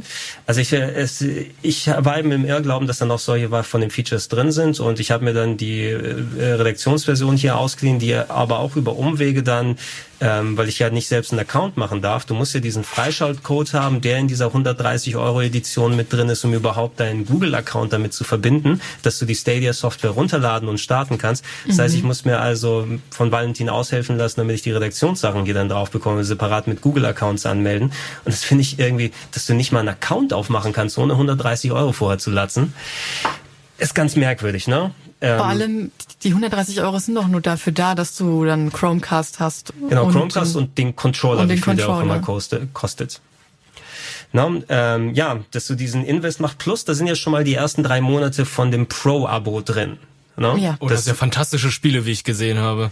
ja, Ja, die ey, du ja sowieso noch mal extra kaufst. Du, du, du brauchst ja das Pro-Abo, du wirst ja, wenn das normale da ist, keine monatlichen Gebühren haben, aber diese 10 Euro pro Monat für diese Sammlung an Spielen, wo jetzt nochmal Landwirtschaftssimulator und Tomb Raider 1, also 2013er Tomb Raider 1 dazugekommen sind zu Destiny 2 und Samurai Samurai Showdown. Showdown. Ja. Ähm, und jedes einzelne Spiel nochmal zum Vollpreis gekauft werden muss. Hier in der Redaktion hatten wir ja nochmal Red Dead Redemption 2. Wenn ich meinen eigenen Account hätte, ich habe mir überlegt, ich hätte mir auch nochmal sowas wie Guild geholt, weil das hat mich mit am meisten interessiert als einer der Exklusivtitel, aber ich kann jetzt natürlich anfangen, auf fremden Accounts für Vollpreis Spiele dann zu kaufen und dann irgendwas Geld umzuschichten. Volontär. Das, fun- dazu. das funktioniert natürlich nicht. Rein von der Performance her aus, dafür, dass es gern noch mal ein Jahr hätte köcheln können, sozusagen das ganze Konzept und so. Es funktionierte vom Spielen aus her. Du hast zwar den Eindruck eines Streams gehabt, finde ich. Ich habe das daheim jetzt nicht in 4K gespielt, sondern in 1080p wegen der ganzen Capture-Geschichten, die ich da auch habe. Und du natürlich da auch trotzdem Unterschiede siehst. Gerade bei Red Dead Redemption 2 zum Beispiel. Das läuft ja dann in 1080p at 60 meist statt ähm, so 1440 mal 30 Frames, was die 4K angebliche Version erreichen soll. Also performant war es schon, sah ein bisschen weich aus, äh, jetzt nicht voll viel mit Artefakten, das Delay war auch nicht so groß, aber es war nicht exakt das gleiche Spielgefühl, als, als ob du ein messerscharfes mit HDMI angeschlossenes Bild daheim spielst. Ich musste auch feststellen, wir haben es dann mit dem 4K-Fernseher ausprobiert, äh, aber Destiny haben wir gespielt und auf dem Laptop sah das wirklich schrecklich aus, Mhm. auf dem Fernseher schon besser.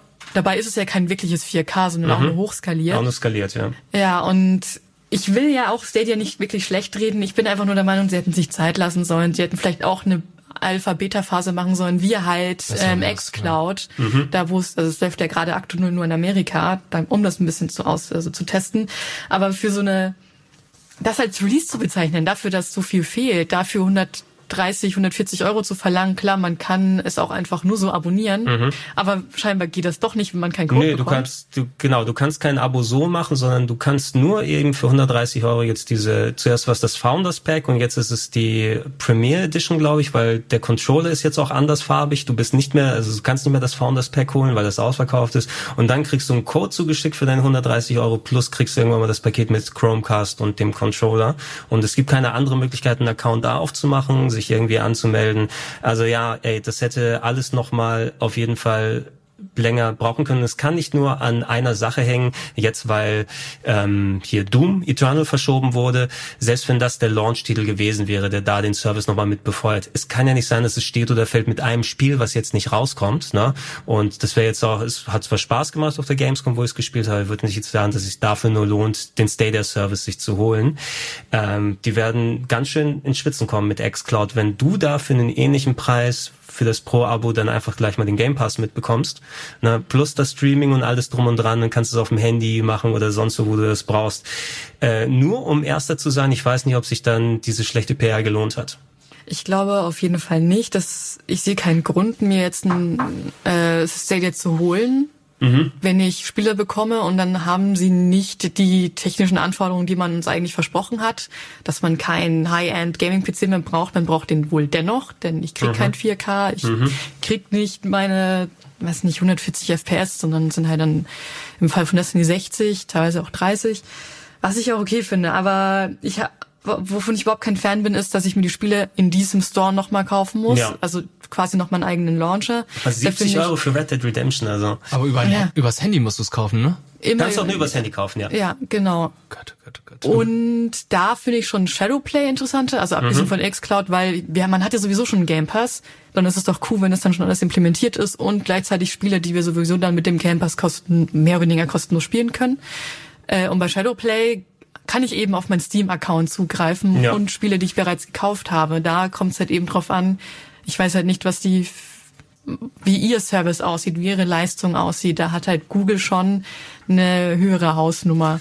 Ja, wer weiß. In-Home-Streaming hat man ja, ist zwar nicht direkt damit vergleichbar, aber das war, selbst da war es nicht immer perfekt ausgearbeitet. Also die, es ist vielleicht ein Vorteil, wenn sie so einen geilen Server haben mit richtig hohen Pings, äh, richtig niedrigen Pings, also hohen Geschwindigkeiten, dass es irgendwie vernünftig funktioniert. Aber noch ist das nichts Halbes und nichts Ganzes. Äh, übrigens, Handys gehen ja auch noch nicht alle, ne? Sondern ja. ähm, du äh, kannst auch nur mit Google Pixel Handys momentan Ach, die Handys streamen. Drei, oder? Drei, ja. Ja, mein, mein Android-Handy, das hat nicht funktioniert. Ja, Google sagt nein.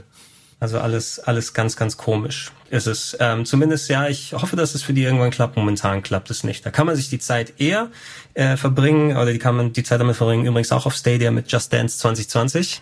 Wann kommt euer Video? Ähm, weiß ich noch nicht, da brauchen wir erst noch einen Slot, aber ich vermute mal nächstes Jahr, da wird äh, wieder die große Mittanzsause mit mir sein. Die Mittanzsause. Ja. Habe ich jetzt mal so entschlossen. Wird, wird, so wird und wird. Ja. wird bitte zum Tanz. Ja, weißt du, ich habe ganz, ich habe gehört, dass Annette ein ganz großer Dancer oh, sein soll. Ja, okay, da Annette schon mal, oh Gott, die Annette ist dabei. In der Jury. Ähm, ihr habt auch äh, Mario Sonic at the Olympic Games gezockt, zumindest ein bisschen hier turniermäßig auf dem Sender. Äh, ja, ich weiß nicht, was man so viel noch zu Mario the Sonic Olympic Games sagen soll, was man nicht zu allen anderen Versionen gesagt hat. Es hat die vier, äh, Olympiade 1964 Version. Diese, Mit den Pixel Games, Genau, ja? das ist ganz nett, aber letztendlich auch kein Game Changer für mich. Ich also, habe davor noch nie ein Mario und Sonic Olympische Spielerspiel gespielt und war super enttäuscht, weil die Minigames so mega kurz sind. Die sind sehr kurz. Man kann nicht irgendwie einstellen, komm, wir machen drei Runden hintereinander, sondern mhm. man muss es immer wieder neu auswählen. Mhm bei, in der Turniergeschichte war es immer kompliziert, weil wir die Controller nochmal neu einstellen oh, mussten, wenn es dann 2 gegen 2 oder 4 gegen 4 war. Also ich weiß nicht, es war alles sehr klobig und, und kompliziert und die Kampagne ist ja wohl auch super lächerlich. Ich habe die nicht gespielt, die Kampagne. Die Kampagne ist Bowser und Dr. Eggman bauen eine Konsole und wenn Mario und Sonic sie spielen, werden sie in das Spiel eingesaugt. Dann funktioniert's aber nicht und dann sagen die, nö, jetzt lass mich mal und dann werden sie alle eingesaugt. Und, und jetzt Luigi, müssen die Olympische Spiele spielen. Genau, dann sind die in der Vergangenheit, 64 und Luigi muss dann gucken, okay, wie befreien wir die, aber Bowser und Dr. Eggman waren so schlau haben gemeint, wir haben natürlich auch eine Lösung mit eingebaut, falls wir uns selber mal da drin verfangen. Wir müssen einfach nur die Olympischen Spiele spielen. Wow! Ja. Genius. Weißt du, ich, ich sehe gerade, ich sehe ein neues Format hier auf Rocket Beans. Ja, wir holen uns irgendwie so einen richtigen Hörbuchsprecher, der sich dann so in einem Sessel hinsetzt und dann die Geschichte eins und eins so nacherzählt. Ja, Bowser und äh, Dr. Eggman wurden dann in ihrer eigenen Maschine gefangen. Aber das Gute ist, ähm, diese Fuchtelsteuerung, nenne ich mal so, ist optional. Also es gibt, die meisten Spiele kann man halt einfach auch Tasteneingabe spielen. Ja, ja. also man ist nicht angewiesen, da Joy-Cons überall zu verteilen. Genau, also du kannst halt einfach sagen, ey, wir benutzen die Knöpfe und machen jetzt keine Bewegung, Bewegung jetzt dabei. Ja gut, die und wie gesagt, die Minispiele sind so kurz. Ich kann mich noch erinnern, als wir dieses, äh, also als wir Schwimmen gespielt haben, ich dachte so, es müssen mehrere Bahnen geschwommen werden. Eine Bahn und es ist vorbei. Ich so, was? Moment, Moment, ich habe gar nicht angefangen. Es war nur eine Bahn. Nein, es waren zwei. Hä? Einmal hin, einmal zurück. Aber dennoch. Ja, ja stimmt, einmal hin und wieder zurück. Weil die sagte so, what the fuck? Das war ja unter einer Minute. Ja. Ja, die müssen ja die Games machen, die sind ja erfolgreich genug. Das ja. sind ja Milliardenseller gefühlt. Ähm, Red Dead Redemption 2 kam auf dem PC heraus. Ähm, Die Version, natürlich, wenn man einen guten PC hat, kann man entsprechend dann auch das richtig gut aussehen lassen. Auf Stadia sah es gut aus, nur ein bisschen schmierig, aber konnte man schon ein bisschen sehen, wie gute Grafik dann aussehen wird. Natürlich haben wir Garfield Kart Furious Racing. Das kommt noch, das müssen wir machen. Ich dachte, es heißt Furious Karting, aber doch gut. Ja, das werden wir auf jeden Fall nochmal irgendwie auf dem Sender hier verbauen. Und dann natürlich Monster Energy, the game. Ich nehme noch mal kurz einen Schluck hier. Ja. So wie im Spiel. Ich muss meine Stamina mal wieder ein bisschen aufbauen. Gleich noch die weiteren vier Dosen. Wie ist nochmal dieser Film, wo sie nur Energy Drinks trinken und auch um die Idiocracy, Pflanzen zu... Idiocracy, ja, genau. ja. Ah, ist das Death Stranding? Ja, so ein, äh, ja. Ja, es ist, das ist Idiocracy, nur wenn ähm, 90% der Welt zerstört wurden, weil im Grunde machen sie auch das Gleiche. Bringen sich Amazon-Pakete und trinken Monster Energy. weil so stelle ich mir die Zukunft auch vor. Jeder empfängt nur Amazon-Pakete. Weil da Elektrolyte sind in den Genau. Monster Energy. Die brauchst Elekt- du. die brauchst du dann für alles. So, Death Stranding. Ja. Ähm, durchgespielt wird. Ja, ich hab's jetzt durchgespielt. Ich- ich ja, hab dir auch bei die- dir? Ich habe es gar nicht gespielt. Okay. Nein, Ich habe dir Screenshots Du geschickt hast mir die von, Screenshots von dem finalen geschickt. Kampf. Ja, naja, es war nicht der finale Kampf, von dem du geschickt Okay, hast. aber da wo hast ich du dacht- noch, da hast du noch zehn Stunden. Da hatte ich noch, ja, ich hatte noch drei Stunden dran gesessen. Ja, aber ich dachte auch zu Beginn, dass das der finale Kampf ist, weil es sieht so nach Finale aus und dann geht's trotzdem noch zehn Stunden weiter. um Himmels Willen schaut euch nicht den Launch-Trailer an, weil der spoilt verdammt viel. Ich habe den zum Glück nicht gesehen. Ich habe den erst gesehen, nachdem ich das Spiel durchgespielt habe und dachte mir so, what the fuck, das Ding Ja, es spoilt sind, es sind viel, es sind viele Bildspoiler drin eben, ne? Normalerweise bin ich bei sowas auch weniger empfindlich, weil, was weiß ich, wenn du dann mal irgendwas von dem Gegner oder von der Location verpackst, wo du dann sagst, hey, du kannst es ja nicht wissen, wenn du es selber gespielt hast, wo das im Spiel ist, das ist egal, das ist ja nur was Visuelles und nichts Inhaltliches. Genau. Aber das ist schon sehr deutlich beim Launch-Trailer, da wird einfach aus allen Ecken und Enden von jeder Cutscene von Charakteren, die wie wo zusammenkommen, einfach mal Bilder reingeballert. damit und das cool ist schade. aussieht. Ja, das ist echt schade. Äh, Death Stranding, der Amazon-Simulator. ja, äh, Shihiro, nee, Hideos kleiner Lieferservice. Hideos Reise ins Zauberland. ja. Hideos kleiner Lieferservice. Ein sehr entschleunigtes Game. Ich habe meinen Spaß damit gehabt. Man muss aber eben auch sich auf diese Art einlassen, dass ähm, ja, Pakete ausliefern oder einfach vom Punkt A nach Punkt B zu kommen, gamifiziert wird auf die eine oder andere Art. Ja. Na, interessante Multiplayer-Komponente, die hat mir eigentlich ganz gut gefallen. Ja, Mit absolut. dem asynchronen Multiplayer. Ich, bei euch oder bei dir mit Ilias da müsste doch gar nicht viel passiert sein, oder? Weil ihr wart sozusagen die ersten Leute, die die Welt aufgebaut habt. Ja, es ging. Also ich habe jetzt noch nicht jetzt reingeschaut, wo der der Pöbel sozusagen mit dazu reingelassen wurde, weil es ist ja schon an ein paar tausende Game-Journalisten gegangen weltweit, die du dann auch gesehen hast. Also ich bin da auf Bauten von YouTubern und anderen Kollegen gestoßen. Und Du- andersrum. Ja, und andersrum auch. Lustigerweise bin ich im Review-Video gelandet von äh, IGN, IGN. IGN, glaube ich, weil ich hatte, also ich hatte eine Leiter hingebaut, ja, und ich hatte zwei Leitern mit dabei und das war so ein Wasserfall und ich wollte gucken, ob ich mit drei Leitern da irgendwie hochkomme, aber nach zwei Leitern habe ich gemerkt, scheiße, mir fehlt eine dritte und ich kann da nicht richtig hochhopsen. Und da stellen jetzt diese beiden Leitern, die gefühlt ins Nichts führen und die haben beim IGN-Video gezeigt, wie der auf meine Leiter klettert, die in der persistenten Welt drin war, davon umfällt und sich beschwert.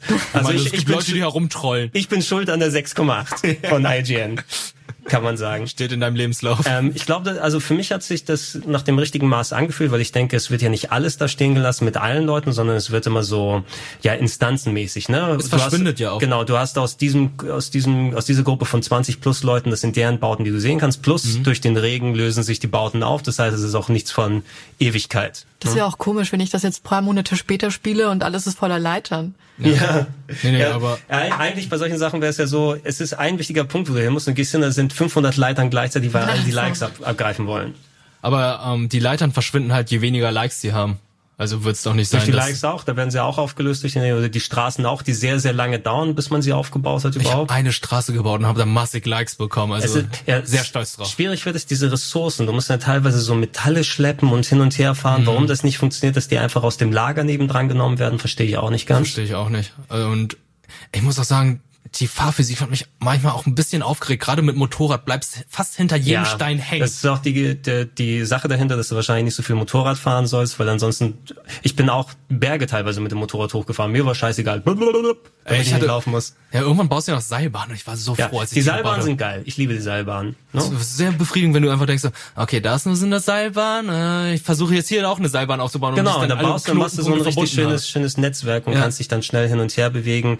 Im Grunde, es ist sehr breit gezogen, es hätte ruhig ein bisschen knackiger sein können. Ja, ich finde, die paar der Ideen sind echt cool, wie sie verbaut wurden, aber es ist ein Spiel, das man mögen kann, nicht mögen muss. Selbst wenn man Metal Gear und andere Sachen macht, du spürst ja noch diese Stealth-Action-Wurzeln, die da teilweise mit drin sind. Mhm. Besonders bei den Bosskämpfen und speziellen Parts, die da verbaut wurden. Ansonsten ist es aber ein sehr entschleunigtes Spiel. Äh, Storytelling muss man auch Bock auf dieses Evangelion Light Ach, haben. Das hat mir sehr gut gefallen ja. am Ende, als es so ein bisschen aufgeklärt wurde.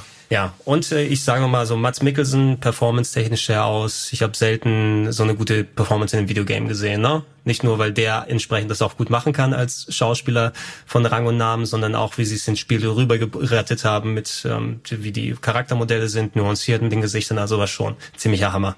Und äh, man muss auch sagen, das Spiel hat, ich glaube, die schlimmste Menüführung des gesamten Jahres. Also das ist so unübersichtlich, was du dann alles bestätigen musst, wo die Informationen eigentlich stehen, weil überall stehen irgendwie Informationen, aber die wichtigsten Informationen stehen da irgendwo zwischen ganzen anderen Gewusel von Informationen. Das ist einfach unmöglich, äh, beim ersten Mal dazu blicken. Es hat, es hat sich sehr nach Metal Gear Solid 5 in, den, in der Hinsicht angefühlt. Das war ja auch sehr überladen von den Menüs und ah, alles sehr aus. Ich glaube, 5 war schon ein bisschen ein Schlag da. Ja, 4 fand ich sehr. Fang da mal an aufzubauen in deiner Basis und warte mal, welchen muss ich da beachten? Welches ah, Item? Wen ja. muss ich nochmal mit dem äh, Fallschirm da rausziehen? Also ich find's nicht so geil wie Metal Gear, aber nee, mich hat's auf jeden Fall positiv überrascht, als es. Ja. Es ist ein gutes Spiel. Ich habe sehr viel Spaß mit gehabt, aber äh, für ein Game of the Year, nee, nie im Leben. So, Game of the Year haben wir aber hier Age of Empires 2 Definitive Edition. Na, ist es schon offiziell draußen? Es stand für mich zum, doch, für mich zum Beispiel, zum Beispiel im November ja. drin. Äh, haben wir bestimmt auf dem Sender was gemacht, ne? Da gab es doch ja, hier da gab es ein Launch-Event. Die große Session, die unsere Rage of Empires Crew mhm. ja. ja. dann mal machen durfte. Ja, für die Fans natürlich ganz, ganz groß hier. Pokémon Schild und Schwert habe ich tatsächlich jetzt erstmal dann gespielt, äh, mit Katharina gemeinsam am Wochenende. Ähm, ich war ganz positiv überrascht, dass es doch recht gut ausschaut. Natürlich mit Ausnahme, wenn du jetzt auf einem großen Feld bist und es anfängt zu ruckeln und es ein bisschen karg ausschaut, aber rein, also wenn du die anderen Sachen vom 3DS gewöhnt bist, sieht das schon ganz gut aus in den Städten, mhm, finde ich. Ja, ja. Na, ich habe persönlich, da ich keine Bindung habe, nicht ein Problem mit dem Dexit, na, weil dann bin ich lieber so eine überschaubare Anzahl von Pokémon, finde ich fast besser, als wenn da 800 herumwuseln und du die alle fangen musst. Aber das ist auch eine persönliche Ansicht. Wie willst du noch 800 Pokémon fangen? Also ich, klar gibt es so eine Handvoll Leute, die das machen wird, aber für mich ist es halt so, boah, ey, es sind viel zu viele mittlerweile. Ich finde es halt einfach nur schade, dass halt so wichtige Starter-Pokémon aus der ersten oder zweiten Generation halt nicht mehr dabei kein sind. Shiggy, ne? Kein, kein Shiggy, kein fucking Shiggy. Was? Das ist mein Starter-Pokémon. Ja, das ist auch mein Starter-Pokémon gewesen. Kein, kein Toto, kein Shiggy, kein, kein Bisasam, kein Bisaflor, du hast auch kein Bisaknosp. Zweite Generation kein, kein Vollriegel oder so. Das ist mhm. Alles Und weg. das Wichtigste, keine Ultrigarier. Kann nicht angehen. Und für Jim Sterling kein Rettern. ja, was willst du da machen? Ne? ja, das ist ganz schlimm.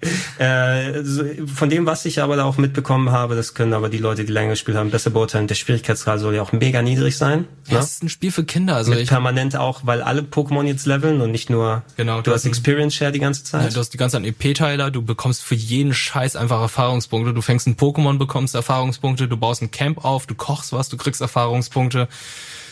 Ja, ähm, denke mal, der Tenor ist mehr, es ist ein gutes Spiel geworden, aber nicht das Beste überhaupt, ne? Genau, weil ähm, die haben ja zum Beispiel jetzt auch neue Features drin, die zu, beim Pokémon Let's Go Pikachu und Evoli dabei waren, dass du die Pokémon in den hohen Gräsern sehen kannst. Es gibt halt also keine typischen Random Encounter mehr, was ich sehr, sehr gut finde, das weil ich auch gut. dadurch, Random Encounter sind sowieso ein Relikt der Vergangenheit, aber dadurch lebt die Pokémon-Welt halt. Also ja, du gehst du hin und kommt dann plötzlich ein Garados aus dem See oder so. Und du weißt, oh, ich würde cool gerne einen Garados haben, also gehe ich diesen Kampf auch ein und hoffst nicht, dass du random 20 Kämpfe machst. Ins Wasser. Ja. ja. Nee, aber dafür gibt's dann andere Sachen, die Leute dann sich aufgeregt haben, auch zu Recht. Es ist halt so, dass du bestimmte Arena-Orden haben musst, eine bestimmte Anzahl, bis du dann Le äh, Pokémon ab einem bestimmten Level fangen kannst. Und mhm. da haben sich dann sehr, sehr viele darüber aufgeregt. Das ja, war für okay. mich halt auch so, wo ich dann dachte so, ah, oh, ich, ich gehe jetzt hier in diese Naturzone, ich gucke mir mal, was für Pokémon hier alle sind. Oh, da ist zufälligerweise ein Pokémon, das Level 12 oder ne, 15 war und ich bin erst mit meinem stärksten Pokémon auf Level 10. Ich versuch's mal zu fangen, hab's geschwächt und äh, hab einen Pokéball versucht zu werfen und dann heißt es, ja, geht nicht. Du bist nicht erfahren genug sozusagen. Du hast die Wurftechnik noch nicht drauf. Ja, es hat irgendwie nicht funktioniert und ich dachte, oh nee, ey, jetzt muss ich doch noch den ersten Arena-Leiter machen. Das ist mega merkwürdig, als ob diese frei lebenden Pokémon sehen würden, ach, der hat aber jetzt nicht den Erdnung. Ja. Oh, der Checker hat hier zwei ja. Ohren, ne? Also komm. Ja, oh, der Ziehen sich gerade die Fluppe durch. Wie viel was für ein Level hat er? Ah, nee, lass mal stecken. Lass mal, lass mir mal so bleiben. Nee, bei Ansonsten solchen sind- Noobs. Ansonsten sind auch viele Features, die dann halt auch jetzt sinnvoll sind. Zum Beispiel, dass du keine Pokémon mehr extra ausbilden musst, die dann Büsche zerschneiden oder surfen müssen oder fliegen, wodurch dann Pokémon-Attacken forciert erlernt werden müssen. Und ja, was das äh, genau, du kannst die Pokémon jederzeit auch in dein Team auswechseln. Du musst nicht mehr ins Pokémon Center gehen, was natürlich auch sehr praktisch ist. Also es sind sehr viele Komfortfunktionen drin. Tutorial kannst du zum Beispiel auch schneller überspringen, indem du dann sagst, ey, habe ich schon gelernt, kenne ich schon, ich weiß, wie man Pokémon fängt, dann bringt der dir es dann auch nicht mehr bei. Also Also nichts für einen Nasslock. nee, für Nuzlocke hat es irgendwie nicht funktioniert. Also ist viel Habt zu einfach. äh, ja, ihr habt es gleich versucht als Nutzlock. wir haben es versucht als Nuzlocke, aber irgendwie hat es keinen Spaß gemacht. Na gut, was will man da Weil machen? du kannst ja dein Pokémon aussuchen, was du fangen möchtest. Es ist ja beim Nas bei Ah, der ja, stimmt. Challenge ist es halt so, Der du gehst Zufall. in ein Gebiet und dann kommt durch Zufall wird das nächste Pokémon dein Pokémon, aber Vielleicht müsst ihr die Augen verbinden beim Gebiet durchlaufen und dann kriegt ihr das schon irgendwie hin. Na, ich habe jetzt Schwert bei mir auf der Switch und ich werde ein bisschen weiterspielen und gucken. Ich glaube nicht, dass ich jetzt der größte Pokémon-Fan damit werde, aber es sah für mich auf jeden Fall zugänglicher aus. Ähm, wir haben kurz mit äh, Valentin schon drüber gesprochen, aber sehr positiv bei vielen Leuten Star Wars Jedi Fallen Order. Es ist angekommen. Ich habe auch bisher ein bisschen davon spielen können, weil die letzten zwei Wochen so ähm, vollgestopft waren mit tausend Sachen, leider noch nicht weiterspielen können. Aber mich freut's für ein Spiel, was eigentlich so im Vorfeld, ich hätte so gedacht, ja, ich vertraue natürlich auf das Entwicklerteam, aber EA, noch ein Star Wars Spiel und klingt irgendwie so, ja, das wird so eins kommen, das wirst du einfach so wegspielen, aber es kommt ja sehr, sehr positiv weg, ne? Die Elemente da drin, so Tomb Raider, ein bisschen Dark Souls, Kämpfe und so weiter. Grafisch sieht's ganz cool aus. Einzige, was ich nicht so geil fand, war jetzt, dass die Lichtschwerter sehr ähm, ineffektiv wirken. Ne? Also so, dass du mit dem Lichtschwert dann, ja, ich äh, hau mal hier durch die Gegend durch und es macht einfach nur irgendwelche Muster drumherum. Das wäre vielleicht das Einzige, was ich nochmal ein bisschen mehr zerstörbare Umgebung dann gesehen habe. Aber ansonsten echt cooles Singleplayer-Ding. Ne? So, mir ist der Hype ein bisschen abgeflacht. Äh, ich habe es jetzt auch noch nicht durch, aber ich äh, finde es auch, also auf jeden Fall ein sehr gutes Star Wars Spiel und seit langem mal wieder ein gutes Star Wars Spiel. Ich habe nur gemerkt, das Leveldesign finde ich, da wurde so schon ein bisschen geschlampt. Ich glaube, da waren die ein bisschen faul. Dann gehst du irgendwann bis zu einem Anfang in irgendeinem Bereich. Ja, die Tür ist abgeschlossen, da kannst du nicht hin. Dann weißt du, okay, dann werde ich natürlich erstmal weitergehen müssen. Dann habe ich eine Abkürzung. Aber du blickst halt da schnell durch. Ich finde, das ist nicht so raffiniert geregelt wie bei einem From Software Game. Das fand ich schade und natürlich auch, dass das Lichtschwert eben nicht so einen krassen Effekt hat und fühlt sich halt nicht wuchtig an. Aber das sind so die einzigen beiden Sachen, die mich da ein bisschen gestört haben. Also dem viel versteckte Ladezeiten, Eindruck, weil so oft, wie ich mich da durch Gänge gequetscht habe, ne, bis die nächste Ja. Gegend laden Ja, muss. das stimmt. Ne? oh, das fand ich auch Das ist der, nervig. der ist der Quetschsimulator fast schon. Ja.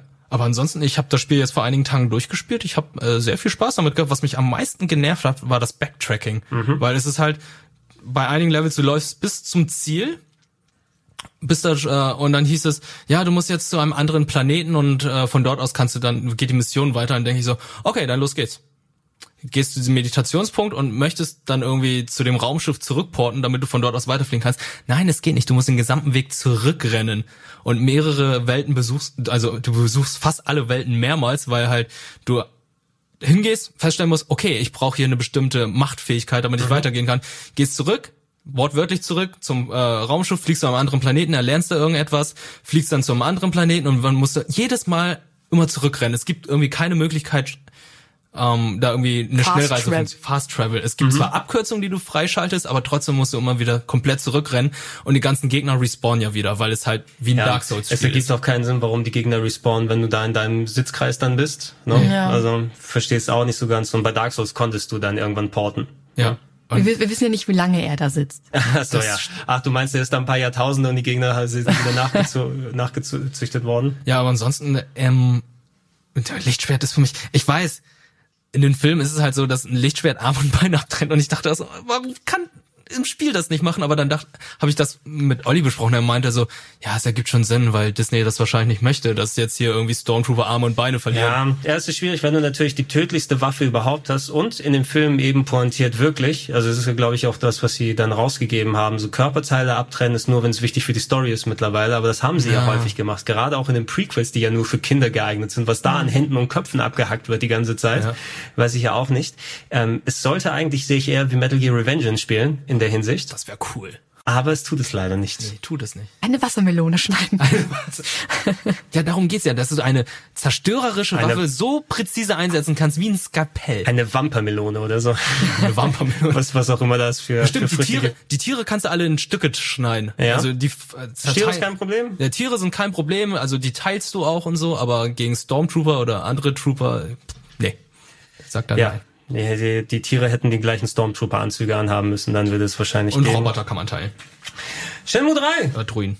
ist rausgekommen. Ich habe jetzt vor dem Podcast ungefähr 10 Stunden gelevelt, damit ich äh, genug Geld und äh, ich habe ihn ausgelevelt Rio, ja. Ich habe alle ich habe alle Horse Dance gemacht, das heißt, ich habe mich hingestellt. Ja, es ist eins der Minigames, wo du einfach einen Knopf drücken musst, damit du in der Kniebeuge stehst für 10 Minuten. Ich dachte, der Gangnam Style. Der Gangnam Style wäre schön, wenn man das nochmal machen kann. äh, und jetzt bin ich bereit, dass Simon und ich das dann weiterspielen demnächst, wenn wir die Zeit dann wieder haben. Wir haben ja das lange Wochenende gemacht, plus nochmal ein paar Stunden. Wir haben 20 Stunden gezockt, sind, glaube ich, bei der Hälfte laut dem Chat angekommen. Äh, ich liebe Shenmue.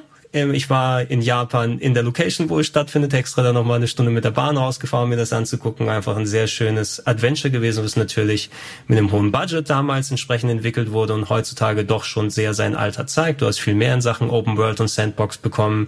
Ähm, und der dritte Teil ist sehr antiquiert, was das Spieldesign angeht. Also es fühlt sich an wie ein Sequel der ersten beiden Teile, aber weniger Geld, dafür eine Unreal Engine 4, mit der das ein bisschen besser ausschauen kann. Die Locations sind schon ganz cool gemacht, die Figuren dafür aber stark sich. Ähm, es ist sehr breit gezogen, das Spiel. Ich glaube, so wie ich das ausgemacht habe, und ich erwarte auch nicht, dass du da wirklich groß Story-Fortschritt bekommst in dem Game. Du erfährst so gut wie nichts von den Sachen, die als äh, angedeutet wurden im zweiten Teil. Das wird wahrscheinlich im vierten oder fünften oder sechsten Teil dann stattfinden, wenn die mal rauskommen sollen. Ähm, das Hungersystem ist mega nervig, weil dein Charakter verliert permanent Energie, wenn du rumläufst und du musst dir immer im Spiel sind's Knoblauchzehen, weil das die effektivsten sind für das Geld, was du bekommst. Das heißt, ich laufe herum, mache einen Kampf und ich muss sechs Knoblauchzehen essen, damit meine Energie wieder voll ist. Aber dann bist du doch durstig. Ja, äh, trinken ist egal. Ne? Okay. Also du kannst trinken, aber du, Hauptsache du hast deine Energieleiste immer wieder dann hochgemacht, was total sinnfrei ist für ein Grafikadventure, wo du teilweise durch lange Locations laufen musst, um mit anderen Leuten zu reden und dabei permanent Energie zu verlieren, ist sinnfrei. Aber gut, das macht das Spiel länger. Die Stimmung ist aber ganz cool drin geworden und ähm, du musst, ich glaube nicht, dass du als Neuling da einsteigen kannst nochmal. Ne? Das ist dann zu sperrig, zu eigen. Ähm, wenn du Fan bist, wirst du da auf jeden Fall deinen Spaß damit haben können, aber es ist nicht so, also auch gerade im Vergleich heutzutage, selbst wenn man heutzutage Shenmue 1 und 2 spielt, mit den Remakes, äh, dem Remastern zum Beispiel, da merkt man schon deutlich, dass es durchdachtere und, und äh, einfach konkreter designte Spiele sind. Ich habe mir, ähm, ich bei euch, ich in die Session bei euch mal ein bisschen reingezeckt, um mir Shenmue 3 anzuschauen. Ich fand, die Welt war cool, irgendwie interessant, auch die Geschichte dahinter. Aber wie gesagt, es ist viel zu sperrig, wie du es schon erzählt hast. Also, dass man halt von einem Charakter zum nächsten rennen muss, Fragen stellt, dann irgendwelche Sachen auf dem Boden suchen muss, also irgendwelche Gräser, irgendwelche Sidequests. Und da dachte ich so, Alter, das ist Shenmue 3. Das heißt, Shenmue 1 und 2 müssen ja noch sperriger sein, also noch unspielbarer mit so, mittlerweile. Nee, die sind besser spielbar, Teil 1 und Was? 2, finde ich. Also Teil 1 hat auch zwar ein langsames Pacing, aber in fast allen Belangen, mit Ausnahme, dass die Grafik nicht nach Unreal Engine 4 ausschaut, aber mir gefallen die Städte, wie sie zusammengebaut sind in Teil 1 und 2, einfach besser, weil der Detailgrad und das fokussierter ist. Also ich habe da immer noch, es ist ein ganz anderes Gefühl, wenn ich da durch die Städte laufe und ich möchte fast schon wissen, was in jeder Ecke ist, einfach weil die das wirklich mit mehr Aufmerksamkeit gebaut haben. Und hier ist es so ein bisschen so, dass ich den Baukasten teilweise spüre, ne? Bei Teil 3. Das ist auch nicht nur ein subjektives Gefühl, sondern man merkt es, glaube ich, an gewissen Stellen. Wobei das jetzt nicht schlecht verbaut ist, durchaus cool, wie sie es gemacht haben. Allerdings, ähm, ja, ich hätte wahrscheinlich doch lieber diesen Teil mit der alten Optik im Jahr 2003 gespielt, anstatt jetzt im Jahr 2019. Ne? Ja. Aber gut, ähm, ja, mal gucken, ob dann noch mal ein vierter Teil dazukommt, weil noch mal gecrowdfundet nach der Epic Stop Nummer wird's eh nicht werden. wird's nicht kommen. Und wir haben hier noch den Dezember, da habe ich aber nur pro forma eine Handvoll Sachen aufgeschrieben, weil es kommt kaum richtig was im Dezember, ein paar Ausläufer. vielleicht auch gut so, Life haben wir is Strange Zeit. 2, da werden ein paar Leute noch zu einem Event gehen, habe ich gehört. Zu der Episode 5. Stimmt, übermorgen. Ja. Ja.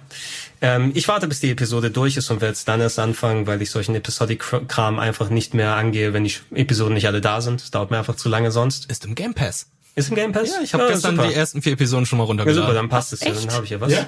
Ähm, Ich hatte mir die erste Episode geholt, oder beziehungsweise die Collection, als das eben rauskam und dann monatelang nicht mehr gespielt, weil ich auch dachte, okay, ich warte jetzt erstmal ab, bis alle anderen Episoden draußen sind. Hatte vergessen, dass die fünfte jetzt erst am 3. Dezember kommt. Und ja, musste feststellen, dass es jetzt im Game Pass ist und ich bin gerade ein bisschen angenervt, dass ich dann umsonst Geld ausgegeben habe. Das habe ich, das habe ich übrigens gemacht. Dann, für, ich habe äh, Geld ausgegeben für TV-Serien bei Amazon, weil ich wollte die erste Staffel von Miami Vice schauen. Die gab's für 5 Euro in HD. Ja geil, aber andere Staffeln gibt's nicht. Oh, da gibt's auch noch Knight Rider und eine Staffel A-Team für 5 Euro. Kaufe ich die auch mal. Alle Staffeln jetzt mittlerweile in Amazon Prime drin. Ah. Seit, seit vorgestern umsonst 15 Euro ausgegeben. Aber so läuft es ja auch immer ab. Immer. Ich bin auch Jedes ähm, Mal. Humble Bundle Abonnent und jedes, ich traue mich keine Indie Games mehr zu kaufen, weil ich weiß, es kommt doch bestimmt irgendwann beim Humble Bundle. Ja, man muss einfach nur Ende des Monats oder Anfang des Monats auf äh, Chiaras Twitch-Account schauen und dann wird man sehen immer so, ah ja, sie hat schon wieder ein Spiel, das sie verschenken wird, weil sie es im Humble Bundle bekommen. Ja, aber das war dieses Spyro, das war ein Activision-Titel. Spyro und Call of Duty hattest du auch noch gehabt. Und Crash Team Racing habe ich auch nicht mehr gebraucht. Activision-Titel. Ja, aber gut, da habe ich auch nichts für gezahlt, weil da habe ich für Activision okay. gearbeitet. Halo Reach äh, kommt auch heute, wo wir es aufnehmen, raus. Genau, ich Ja. werde es nachher dann noch mit äh, Simon spielen. Die Steam-Version, ne? Die Steam-Version. Hast du den Key schon bekommen? Kannst Ist eben gerade angekommen, ja. Ja, dann gleich mal mit der L einlösen lassen, ne, damit ihr ja. dann zeitig spielen könnt. Äh, ja, schön erweitert, ist ja mittlerweile gut geworden, die Anniversary Collection. Ne, mittlerweile auch auf PC dann da drauf von Halo, nach den ganzen Unkenrufen vor fünf Jahren, wo sie rausgekommen ist. Die Master Chief Collection ist immer noch nicht auf dem PC erschienen. Halo Ist Reach ist das erste Spiel. Ist das nur Halo Reach? Es ist, das nur nicht- Halo Reach. Okay, also ich hätte gedacht, dass es auch mit der Master Chief Collection dann dabei ist. Leider nicht. Okay, ja gut, dann dauert das wohl noch ein bisschen, aber die wird ja auch ergänzt in der Xbox One Fassung, ne? Und mittlerweile ist die ja gut geworden, die Master Chief Collection nach fünf Jahren Updates. ja, spielt nur keiner mehr. Ich, warum auch immer würde ich mir gerne Terminator Resistance angucken. Ich weiß nicht warum. Es kommt irgendwie auch jetzt die Tage nochmal raus. Ist auch ein Terminator-reiches Jahr, ne? Also Ja. wie viele Crossover oder beziehungsweise Gastauftritte der Terminator dieses Jahr hat. Ja, wegen des Films. Wegen des- ja, genau. ja, trotzdem, überleg mal, wie viele Filme jedes Jahr erscheinen, aber keines dieser Filme steckt so viel Marketingbudget in andere Spiele mit rein, damit der Charakter Ja, erscheint. anscheinend äh, äh, bei Mortal Kombat ist er oder wo? Mortal Kombat Mortal ist der Kombat, ja. Arnie dabei, bei Gears of War ist er dabei. Stimmt. Und jetzt hier noch ein eigenes Spiel. Ich glaube, in irgendein anderes Spiel War ist er auch Contra noch. auch dabei? Nee, Contra war nicht Nee, dabei. das, Da die war- haben nur das Design geklaut. bei Ah ja, Contra. okay, dann war es so, okay. Dann was soll. Aber warum auch immer, muss ich mir angucken. Ich stelle mir da so ein schönes 68% Spiel vor. Was man für einen Nachmittag dann spielt. Hast du schön gesagt. Sowas möchte ich gern haben. Und ich hatte hier noch Darksiders Genesis drauf. Das ist ja das Diablo-Spin-Off von Darksiders, oder? Ich glaube schon, ja. Ja, das ist das, was so diese Top-Down-Ansicht hat. Ich habe es auch der Vollständigkeit halber hier nochmal mit dazu getan, weil das, glaube ich, am ehesten was ist, was ich mir hier nochmal angucken würde im Dezember. Eigentlich ist der Monat aber auch dazu gedacht, wenn man mal ein bisschen frei hat, und das wirst du ja hoffentlich bald dann haben, Chiara, Ja. mal ein bisschen was nachzuholen von dem verpassten Vor allem Sachen. auf ne? der Switch, ja. Ich sitze immer nur vor dem PC und merke, dass ich die Switch vernachlässige. Aber wenn man unterwegs ist, dann kann man endlich mal wieder ein Handheld auspacken. Kann man das natürlich endlich mal wieder machen. Ja, ich, Sagt die Person, die sich gerade ein Notebook gekauft hat. Aber das ist nicht gamingfähig. Dein Deswegen- Notebook ist sowas von gamingfähig. Nein, das ist nicht. Das ist nur flach. hast du schon, denn schon was wird, was du nachholen willst in den äh, Pausen zwischen den Jahren? Ja, so einiges. Also ich habe ja, wie gesagt, hört man das wahrscheinlich auch raus, jetzt eine Xbox und äh, Game Pass. Das Game Pass, du wirst nie wieder rauskommen Ah, ich ich glaube, ich komme da nie wieder raus. Also ich werde ähm, Rage 2 nachholen. Ich werde hier, warte, was war das nochmal? Dieses Castlevania Bloodstain werde ich nachholen. Platz Ja, Ähm, 20 Stunden kannst machen. dann werde ich Fire Emblem noch zu Ende spielen. Okay, 80 Stunden, ne? 80 Oh Gott. ich, ich, ich habe noch nach äh, den Feiertagen noch eine Woche Urlaub, also Mhm. vielleicht kommt das ja alles hin. Es sind noch so einige Spiele, es sind noch Spiele vom letzten Jahr und von den letzten zehn Jahren, die ich noch spielen möchte. Also ähm, Ich habe Es ist massig. Ja, Wie ist es bei euch? Äh, ich habe mehr als genug, aber wahrscheinlich wird die Zeit alles äh, Trails of Cold Steel 3 gehören. Bei mir, welche Switch-Spiele habe ich denn? AI wollte ich noch, oder I, äh, durchspielen. Pokémon muss ich noch spielen. Ja. Eben Control habe ich ja noch nicht durch. Star Wars habe ich noch nicht durch. Control geht fixer. Also Death das, Stranding. das Trending Das geht habe ich noch nicht mal fix. angefangen, deswegen kann das noch kurz ein bisschen liegen bleiben. Da brauchst du nur 40 Stunden. Guckst du das Let's Play an? Du Nein, fängst hier an und guckst anderswo fertig. nein, das geht gar nicht. Ich kann mir keine, also nicht, ich, Let's Play sind natürlich super, aber ich kann mir keine angucken. Da spiele ich doch lieber selbst. Mhm. Gut, da will ich euch auch nicht äh, weiter aufhalten. Dann nochmal vielen großen Dank auch äh, an dich, Wirt, der die ganze Zeit jetzt hier mit dabei gewesen ist. Hey, und Chiara nochmal extra natürlich für die einigen Stunden deiner Zeit. Ähm, war sehr schön, dass wir das mal rekapitulieren können. Wir können gerne natürlich bei den Game Talks oder anderen Podcasts dann nochmal weiterführen. Ich werde mich nochmal mit anderen Mitgliedern der Redaktion separat zusammensetzen für den nächsten Cast und ein paar Einzelmeinungen mitnehmen. Ähm, also wenn ihr hören wollt, was Person X über Spiel Y zu sagen hat oder Person Y über Spiel X, ja, füllt das auf, wie ihr es wollt. Dann seid ihr gerne mit dabei. Ansonsten aber auch bei vielen schönen Plauschangriffen im nächsten Jahr inklusive. Das müssen wir alles nochmal ein bisschen fix machen zum Aufnahmezeitpunkt. Das ist nicht zu, zu 100 Prozent von der Besetzung her fest, aber am 23.01. gibt es Plauschangriff live in Essen. Ähm, da könnt ihr Tickets auch dazu und dann werden wir auf der Bühne sein und äh, bis dahin habt ihr hoffentlich Personen und Thema dann schon durch, wenn ich das festgelegt habe mit den Leuten hier und ich freue mich sehr darauf, euch dann zu sehen. Natürlich aber sonst auch alle zwei Wochen in den Feeds hier und gesammelt auf plauschangriff.de. Dann sage ich nochmal Danke, habt äh, viel Spaß, ein schönes Restjahr 2019. So viel sollte nicht mehr davon über sein und wir verabschieden uns. Wir sagen Tschüss. Tschüss. Ciao.